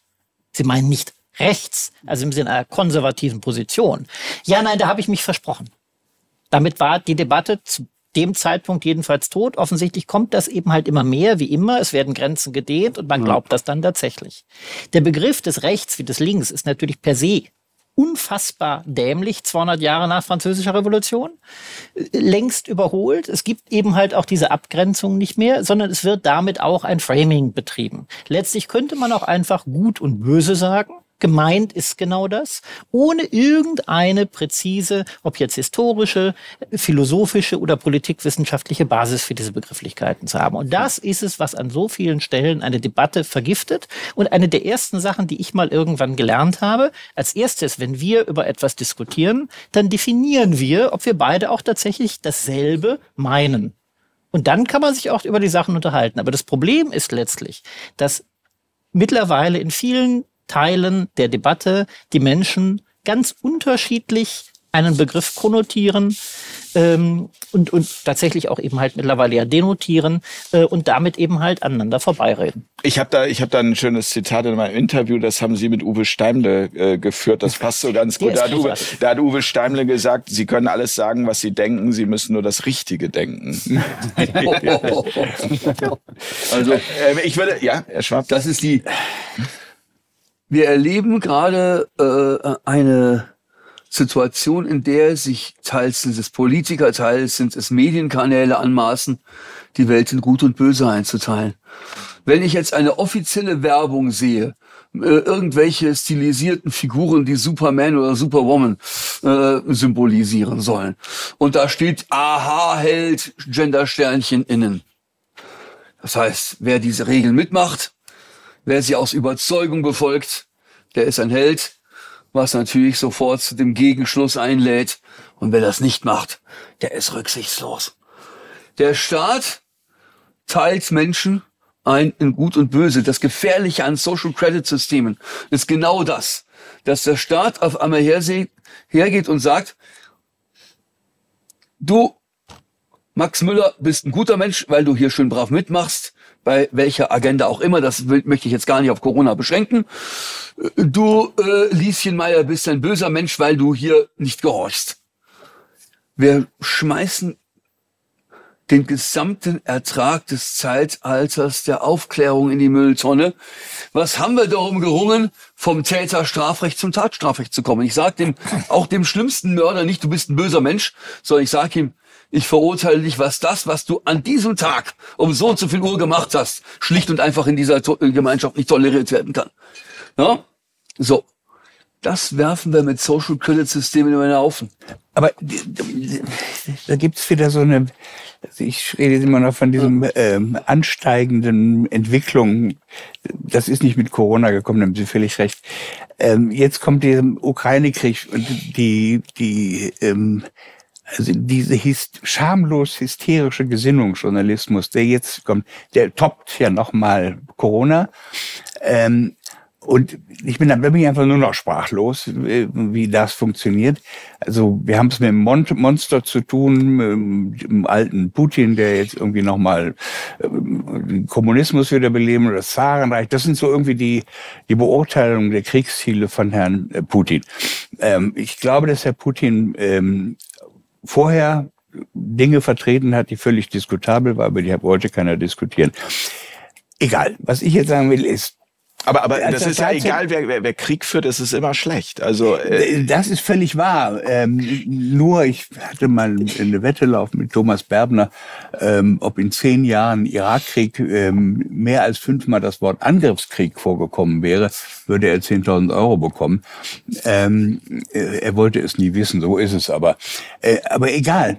Es war drei, 2013, 14. Ähm, passierte etwas, wo ich stolz war auf dieses Land.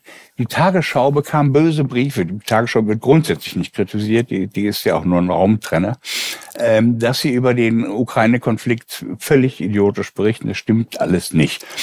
Ähm, und das, dann kamen Umfragen und 39 Prozent der Deutschen sagten, Lügenpresse, das stimmt.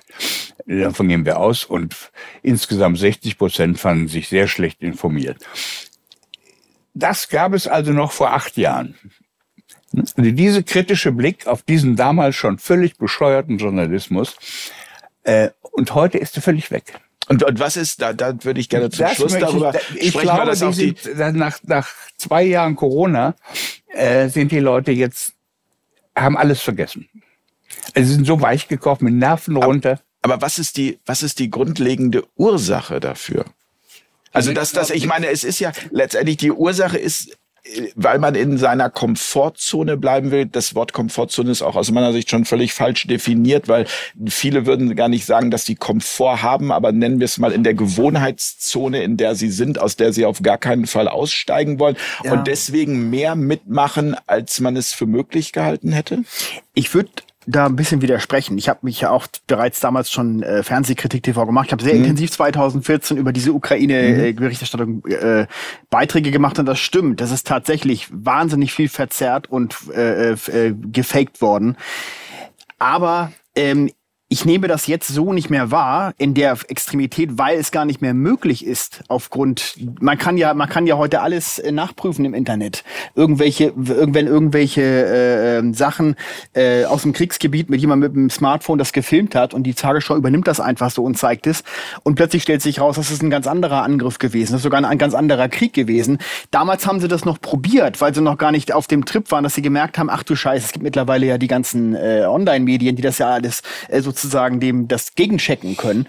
Insofern finde ich, hat sich da was verbessert aufgrund dessen, äh, und das hat ja auch wieder was mit den alternativen Medien zu tun. Man kann es heute viel besser überprüfen als damals. Das ist, glaube ich, ein ganz. Wenn man dazu bereit ist, ne? Das immer, da sind wir wieder bei der Eigenverantwortung. Ja. Also setze ich mich halt äh, 15 Minuten vor die Tagesschau und, und äh, weil ich gar nicht mehr Zeit habe, oder beschäftige ich mich tatsächlich und schaue bei Massengeschmack TV rein und bei Fair Talk und bei Apolut und bei Rubicon und all den anderen Portalen. Ältere Damen und Herren, die kein Internet haben oder das sich dafür nicht interessieren, sondern nur klassischerweise ihre 20 Uhr Tagesschau gucken, klar, natürlich, die müssen, die müssen hm. sich darauf verlassen. Das ist völlig Nein, es, heute die Berichterstattung besteht ja darin, also meine Freundin und ich wetten immer, fangen Sie an mit einem weinenden Kind oder mit einer weinenden Oma. Ähm, und keinen Punkt gibt's bei einem weinenden Opa. Ähm, das ist die Kriegsberichterstattung, das geht die Opferbeobachtung aus der Nähe und das ist ganz sicher sehr traurige Geschichten auch dabei. Aber wir reden über einen Krieg. Was, was soll dieser Krieg? Und wenn man vermeidet, und das, das ist jetzt wieder genau das, wer über, wer Putin-Versteher ist, also wer sich die Mühe macht zu überlegen, kann man den Putin irgendwie mal verstehen. Das heißt ja nicht, dass man den Krieg gut findet oder richtig findet. Kann man den mal irgendwie verstehen. Außer, dass das ein Typ ist, der salopp gesprochen jetzt dicke Eier hat und irgendwie böse ist. Bei, uns qualmt immer der Fernseher, wenn der kommt. Ähm, der ist ja ungefähr für alles Mögliche. Warum kann man nicht mal darüber reden. Also gestern hört, guckt die Tagesschau, ich gucke nur noch einmal Tagesschau unter Alkoholeinfluss, sonst mehr halte ich nicht aus und fühle mich vergiftet. ähm, die, die Frage, wie weit ist denn Putin mit seinen Kriegszielen an den Korrespondenten, der da irgendwie mit seinem Mützchen steht? Ja, dann sagte der, ja, militärisch ist das nicht so weit gekommen, da und da. Und die Sanktionen, die schaden dem auch ganz schön. Also eher ist das ein Flop. Putins Kriegsziele sind was völlig anderes. Die hat er auch sehr genau benannt und die kommen, die dürfen nicht vorkommen. Man darf diesem Krieg keine, Rationalität, keine Rationalität zumuten. Es ist eine ständige Emotionalisierung, um zu eskalieren. Und das sind jetzt kann ich nur noch sagen, böse Leute. Also Annalena und, und solche Figuren, die sind nicht mehr, ähm, da, da, da drehe ich durch. Ich, ich würde trotzdem gerne, bevor wir dieses Thema jetzt noch, ich, ich merke schon, wir machen so einen Stammtisch jetzt. Demnächst der Fair Talk Stammtisch. und sagen, äh, nee, ja. da, da machen wir einfach ein Packen Zeitungen auf den Tisch und ich glaube, wir hätten also lebendige Sendungen. Ich würde wirklich gerne mal auf die Ursachen zu sprechen kommen. Also was sind die Ursachen für diese Entwicklung? Deswegen kam auch bei mir diese Frage mit der Komfortzone. Es werden Exempel statuiert. Ja, Beispiel Richter Weimar hat irgendwie ein Urteil gesprochen zum äh, äh, zu den Masken und ja. ist dafür irgendwie hat er Besuch bekommen. Ja, ja. und hat ein und Strafverfahren wegen Rechtsbeugung. So als ein als ein Beispiel oder Ärzte, die Maskenatteste ausgestellt haben, bekommen dann Besuch von der Polizei oder von der oder Stefan Rockertz, der eben äh, Impf, äh, äh impfkritische äh, Expertenstatements äh, betrieben hat, der bekommt äh, Steuerprüfung. Oder oder der oder der oder der Entschuldigung, aber der, ne? Ja, aber äh,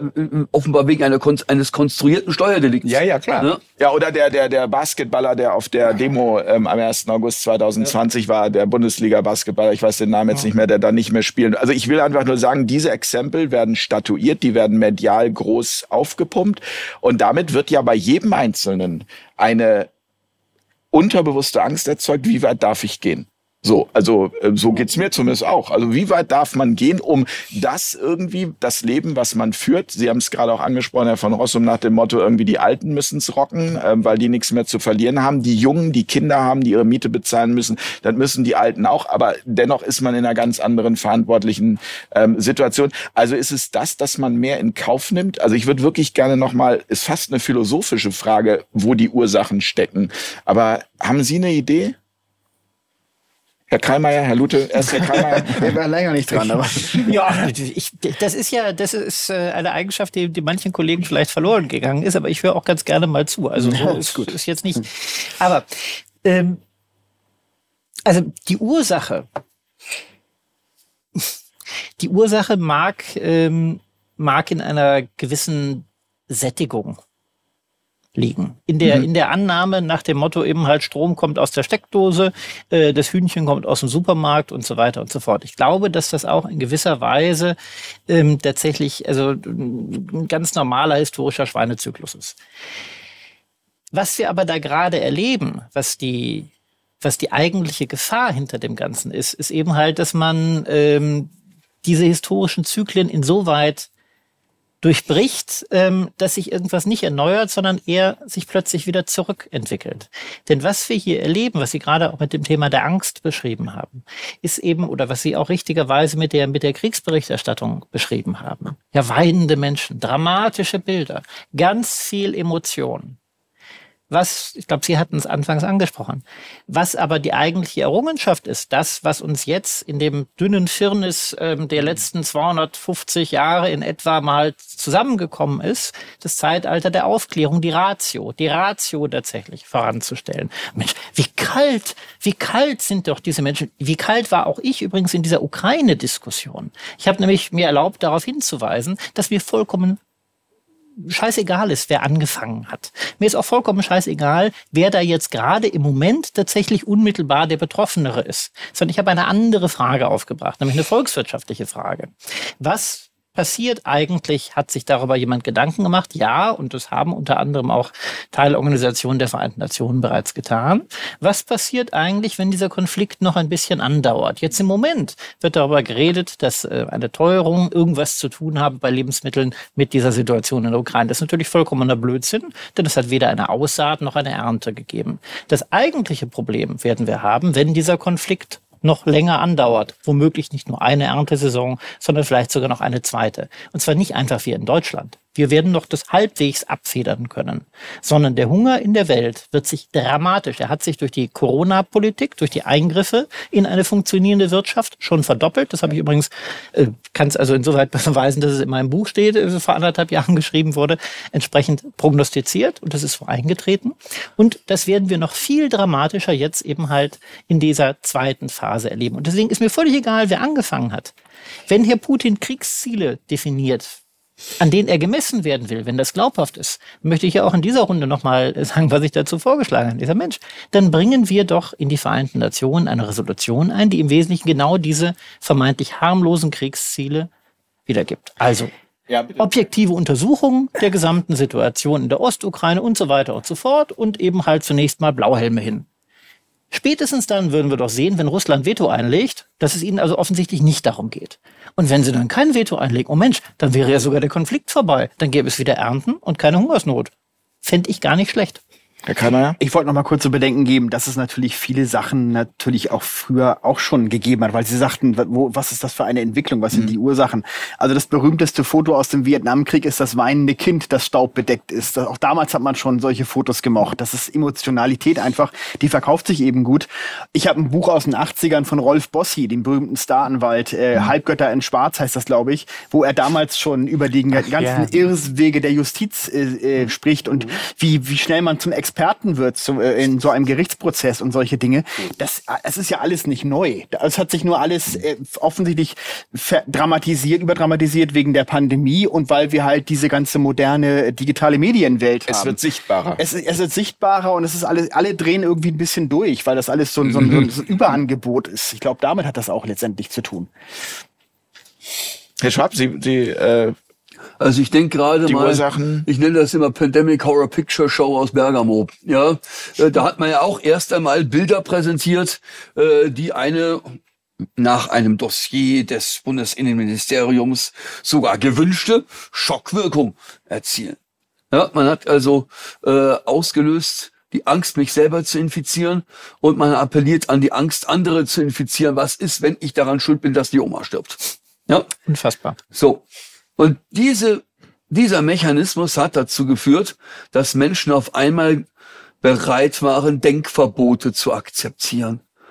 Das mit der Verschwörungstheorie ist nichts anderes als ein Denkverbot. Wage es nicht, Fragen zu stellen. Wage es nicht, etwas anderes zu denken, als dass diese Regierung nur das Beste für uns tut und das Beste für uns will. Ja? Und die Weigerung von Herrn Lauterbach und Herrn Drosten, die Maßnahmen zu evaluieren, ist eine Fortsetzung dessen. Wagt es nicht zu glauben, dass das alles nichts genutzt hat und vielleicht sogar eher geschadet hat.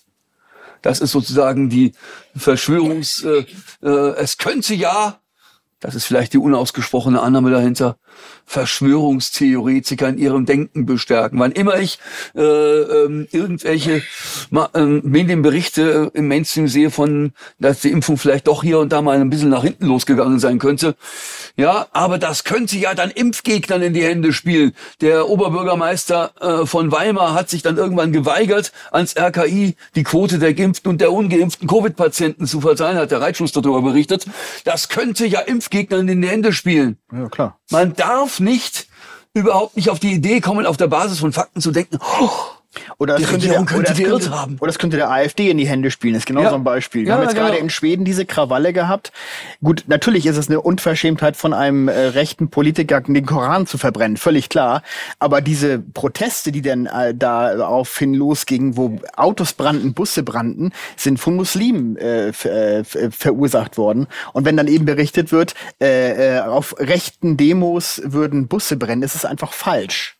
So, und da sagt man eben, naja, davon können wir aber so lieber nicht berichten, was könnte ja der AfD in die Hände spielen. Sage ich jetzt mal so, ist wahrscheinlich der, ich weiß es nicht, aber ich vermute mal, dass das der Gedanke dahinter Man kann ist. sich ja alles auch irgendwie zurechtbiegen. Ne? Ja, ja, also, ja. Man kann, das haben wir ja schon, wir hatten Katharin Seibold, Ex-ZDF, ähm, äh, Moderatorin hier und Reporterin im Interview, die mhm. berichtete ähnliches, die musste auf der Leipziger Buchmesse, glaube ich, damals ähm, die Rechten suchen, die sie aber nicht gefunden hat. Und damit war dann die Redaktion am Ende auch nicht zufrieden und äh, sie ist dann ja irgendwann ausgestiegen beim ZDF. Genau aus diesen Gründen. Aber ich glaube, dass äh, Herr van Rossum dieses, wie viel Freiheit bleibt nach Corona, also um die Grundfrage ähm, dieser Sendung, äh, ja? Das ist ja ambivalent. Erstmal Freiheit ist immer ambivalent. Freiheit ist sehr schwierig, ist immer eher ein Problem als die, dieser Wallungswert, der uns da verkauft wird. Ähm, das eine ist, ich fühle mich wirklich ähm, ja. Äh, so erwirkt oder angewirkt. Einfach dieses wenn ich sehe, wer, wenn die was gegen mich machen wollen, dann äh, hauen die mich in die Tonne. Und ich, ähm, es ist sehr schwer, was zu, also auf der medialen Oberwelt bin ich rausgekickt. Das ist mir ähm, alles nicht wichtig. Ich habe Angst vor diesem, diesem Rudel, diesem angstgesteuerten Rudel, das von diesem, von diesem flächendeckenden Konformismus, der, der quält mich, der schnürt mir die Luft ab. Auf der anderen Seite ist es genau, wie hier schon mehrfach angedeutet wurde, es, es ist viel ins Rollen gekommen. Also die, es ist eine Zeit, die, wo wir sagen, wir können was drehen oder es dreht sich etwas und wir können es drehen. Es ist auch eine Befreiungszeit. Ähm, also ich, ich merke das bei mir selbst, äh, ähm, als der WDR mich nach 40 Jahren rausgeschmissen hat ich bin einfach weitergegangen. Ich habe gar nicht mehr, ich, ja. ich habe gar nicht mehr zurückgeguckt und gesagt, mach um Gottes Willen was anderes. Gerade eben ähm, bist du noch nicht zu alt. sonst war für mich immer die die Netzwelt, weil da dachte ich, oh je, da bin, da bin ich zu sehr Opa, bin ich vielleicht ja auch, ist ja wurscht. Aber es macht mir riesen Spaß. Ähm, nein, es, es liegt irgendwas in der Luft und ich glaube, es sind viel mehr Leute, als man denkt. Auch da geht es auch gar nicht mehr um Corona, ähm, sondern Leute, die sehen, wie dieses Land auseinandergenommen wird und wie Familien sich äh, zerbrechen an einer idiotischen Frage. Naja, es gab sogar, glaube ich, vom Allensbach-Institut jetzt eine Umfrage, ein Drittel der Deutschen glauben in der Scheindemokratie zu leben. Also ist, habe ich in der Welt gelesen. Allensbach, können wir gerade gucken, die Quelle werden wir auf jeden Fall verlinken, finde ich wahrscheinlich. Oder was, oder was soll man da Naja, also Scheindemokratie im Sinne von eben das, ähm, das was wir auch teilweise heute besprochen ja, haben, ja, so. ähm, das äh, Grundgesetz eben nicht mehr die Anwendung findet, ähm, mhm. die man sich möglicherweise äh, wünschen würde. Wir müssen zum Ende kommen, Herr Lute. Aber das Stichwort war so schön. Mhm. Denn Also Gut, das ist Ihr Zug. Also ähm, mein, mein, mein, ich mache hier noch eine Stunde Auto, Also insofern, insofern nicht weiter schlimm. Ähm, Scheindemokratie der Zweifel daran, dass äh, das Hochamt der Demokratie richtig abgehalten wird, war ja genau das, was wir als Debatte in Berlin erlebt haben bei den Parlamentswahlen, die ich ja angefochten habe. Weil ja also dramatische Zustände in den Wahllokalen herrschten an Keine Stimmzettel. unfassbar ja. vielen Stellen. Und es hieß, Mensch, ach, also ja, wer macht denn der Lute da jetzt? Warum macht er das denn? Ist, ja alles, ist doch bestimmt unnötig und das waren ja auch alles nur Einzelfälle. Ich habe unter anderem ähm, dann versucht, äh, also wir haben knapp 400 Seiten äh, vorgetragen äh, gegenüber dem Verfassungsgerichtshof wie auch dem Wahlprüfungsausschuss des Deutschen Bundestages. Und ich habe vor allem aber auch versucht, das, was ich im Moment immer nur mir aus Beispielen greifen konnte, mit der Gesamtzahlengrundlage, weil ich nun mal immer mit Zahlen operiert habe als Abgeordneter, zu unterlegen. Ich habe gesagt, alles, was ich haben möchte, sind die 2257 Originalniederschriften aus den jeweiligen Wahllokalen. Denn, äh, so hat es mir auch INSA seinerzeit geliefert, also unmittelbar vor der Wahl wurden rund vier Prozent für uns gemessen ähm, was in der Regel auch nach, ich sag mal, meiner, meiner politischen Erfahrung heißt, es könnte sehr wohl klappen. Und rausgekommen sein sollen dann, ich weiß gar nicht mehr, 0,8 oder 1,2, was in der Tat in der Abweichung so hoch ist, äh, ja. dass auch Hermann Binkert von INSA mir sagte und, und auch entsprechend als Kurzgutachten geschrieben hat, es ist mathematisch nicht zu erklären. Und genau das hat mich dann eben halt auch weiter skeptisch gemacht. Nach was soll jetzt die Frage, Mensch, wie kann denn sowas, Achtung, Verschwörungstheorie, wie kann denn ein solches Ergebnis dann zustande kommen? Da müssten ja dann alle quasi in jedem ja, Wahllokal was Falsches mhm. aufgeschrieben haben. Und da kam mir wieder zugute, dass ich mal irgendwann äh, schon so Berührungspunkte mit Mathematik hatte. Denn es gibt zwei Möglichkeiten natürlich, wie ein falsches Ergebnis zustande kommen kann. Entweder ist alles falsch, was auf jedem einzelnen Zettel unten aufgeschrieben wurde. Oder derjenige, der es addiert, hat sich womöglich an manchen Stellen geirrt, was falsch übertragen und so weiter. Und wenn er zufällig an der gleichen Stelle, also bei der gleichen Partei oder so, sich öfter geirrt hat, dann kommen natürlich auch deutlich größere Fehler zustande. Um das nachzuweisen bzw. zu prüfen, diese Theorie, zu prüfen, brauche ich ja nichts anderes. Und da wäre schon Schluss gewesen für mich, diese, als diese 2257 im Übrigen öffentlichen Niederschriften aus den Wahllokalen. Und als Abgeordneter, der ich ja auch noch gut anderthalb Monate nach der Wahl ganz automatisch war, bis das neue Parlament kommt, habe ich ja, hatten wir vorhin gelernt, Einsicht in alle Akten der Verwaltung. Also habe ich gesagt, gib mir die Akten. So wie ich auch alle anderen Akten mir bisher immer geholt habe, gebt mir einfach die Akten. Ja, nee, machen wir nicht. So, wie machen wir das? Hm? Ist ja ganz einfach. So, also musste ich klagen.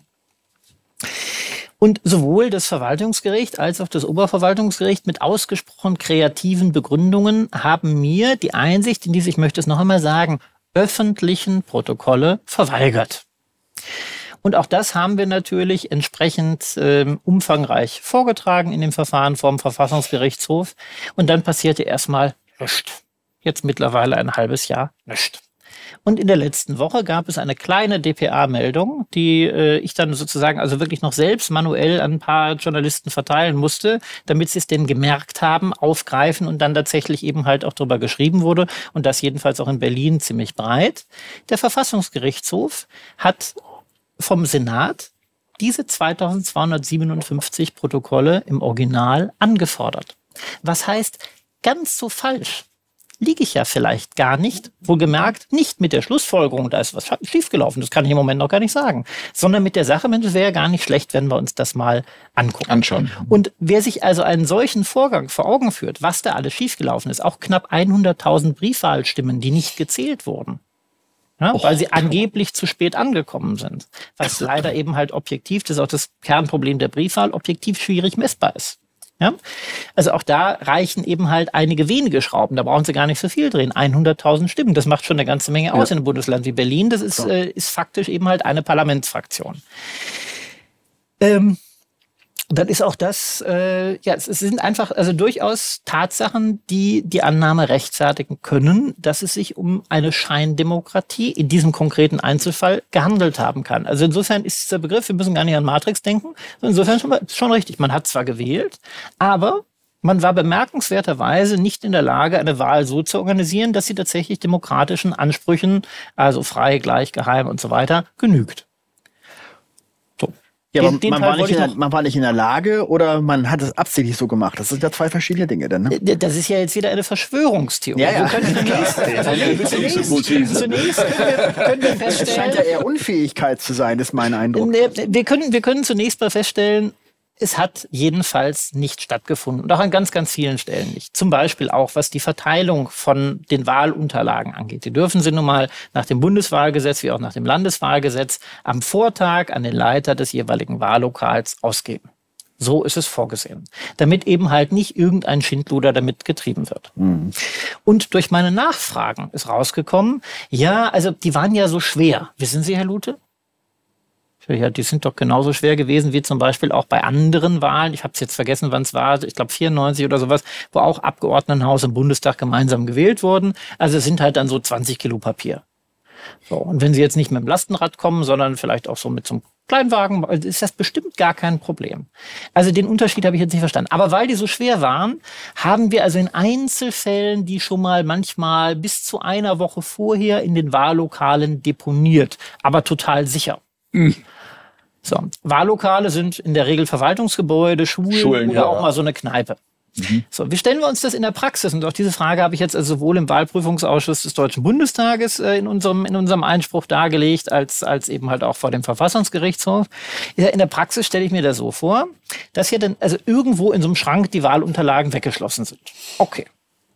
Nur, und jetzt kommen wir zu einem entscheidenden Punkt, irgendwer muss ja gleichzeitig in 2200, also beziehungsweise faktisch äh, physische Wahllokale sind es weniger, sagen wir mal 1400 jetzt aus dem Kopf, in 1400 Wahllokalen gleichzeitig am Sonntagmorgen um halb acht gewesen sein, um dem Leiter dieses Wahllokals den Schrank aufzumachen. Und zwar jemand, der dazu befugt ist. Das kann ja nicht so sein. Also müssen andere den Schrank aufgemacht haben. Wer denn zum Beispiel? Naja, der Schulhausmeister. Der Schulhausmeister ist aber, da sind wir jetzt wieder bei meinem kleinlichen Rechtsdenken, der Schulhausmeister ist dazu jetzt nicht unbedingt befugt. Er ist auch nicht in besonderer Weise verpflichtet, darauf zu achten, dass jetzt nicht, wie es ja auch vorgekommen ist, schon mal ein paar Stimmzettel vorsichtshalber mit SPD angekreuzt waren. Ja? Gut, äh, eine Verschwörungstheorie äh, haben Sie auch noch eine, Herr Schwab? Nein, aber äh, eine Ermittlungshypothese. Wir haben heute gelernt, genau. wir nennen es jetzt Ermittlungshypothesen. Und dem geht ja der Verfassungsgerichtshof jetzt immerhin nach und ja. der Wahlprüfungsausschuss auch. Insofern bin ich sehr gespannt, was da rauskommt. Das sind wir auch. Da sind Sie herzlich ja. gerne auch nochmal hier im Einzelgespräch eingeladen, damit wir da nochmal detailliert drüber ähm, sprechen können. Ich möchte gerne zum Schlusswort kommen. Wir müssen zum Schlusswort kommen. Also ich habe noch Zeit, aber einige Gäste nicht. Herr Schwab. Ja, Schlusswort. Ich habe mir noch ein paar Sachen aufgeschrieben äh, äh, aus der jetzigen Diskussion. Ähm, das mit äh, Medienstaatsvertrag und Beweislastumkehr, äh, das habe ich jetzt auf die Schnelle, ich habe mir das gerade mal durchgescrollt, nicht gefunden. Äh, der Sache gehe ich nach, äh, wer da die Beweislast trägt. Denn normalerweise ähm, muss der Staat, der jemanden vorwirft, etwas falsch gemacht zu haben, eigentlich Würde beweisen. Ich eigentlich auch sagen. Ja, ja. so und äh, so. Ähm, zu, äh, zum Thema äh, Zensurpraxis, da hatten wir es ja auch schon davon. Ich darf aktuell berichten, ich habe, äh, ich trete ja gerade zur äh, Landtagswahl in NRW an. Äh, Abgeordnetenwatch gibt ja da die äh, interessierten Bürgern und, äh, und den Kandidaten die Möglichkeit, in Interaktion zu treten. Mit der äh, Partei Die Basis. Mit der Partei Die Basis, genau. Ja, und äh, Tja, ich habe also äh, ein Statement zum Ukraine-Krieg, weil ich da zu meiner Stellungnahme gefragt wurde. Äh, da habe ich eben die Sorge geäußert, äh, ob die USA uns wirklich beistehen oder ob sie ganz froh sind, dass man uns auch in Europa als wirtschaftlichen Konkurrenten loswerden wird. Da hatte ich zwei Beiträge als Nachweis genannt. Einer stand im Rubicon, einer stand in den deutschen Wirtschaftsnachrichten. Schreiben die mir, das können wir so nicht nehmen, es ist keine seriöse Quelle, die deutschen Wirtschaftsnachrichten. Ist nicht freigeschaltet. Also äh, der Öffentlichkeit äh, sieht das so aus, als hätte ich auf die Frage keine Antwort.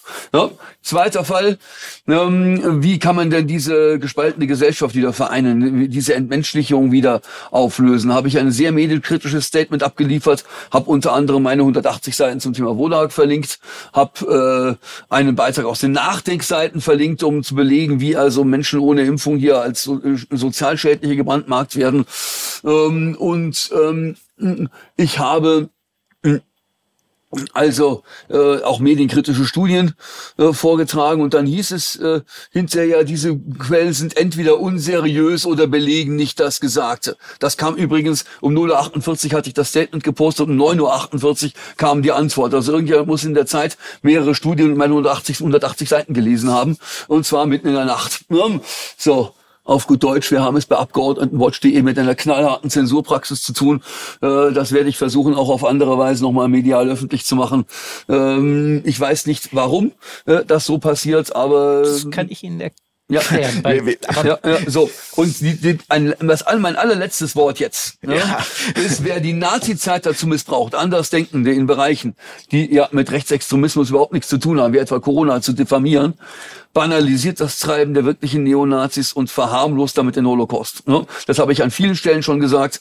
Das sage ich immer wieder. Der Asta hetzt gerade äh, von der Uni Bielefeld, also die organisierte Studierendenvertretung, hetzt gerade auch gegen mich. Ich sei irgendwie rechtsextrem und antisemitisch und weiß der Geier was alles.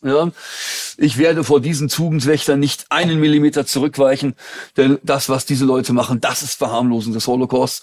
So sieht es auch die äh, Organisation We for Humanity, Nachfolgeorganisation von Holocaust-Überlebenden und ihren Nachfolgern. Die haben ja dazu, die haben da ja dazu einen offenen Brief veröffentlicht. Ja, das wollte ich an der Stelle noch loswerden und jetzt halte ich die Klappe.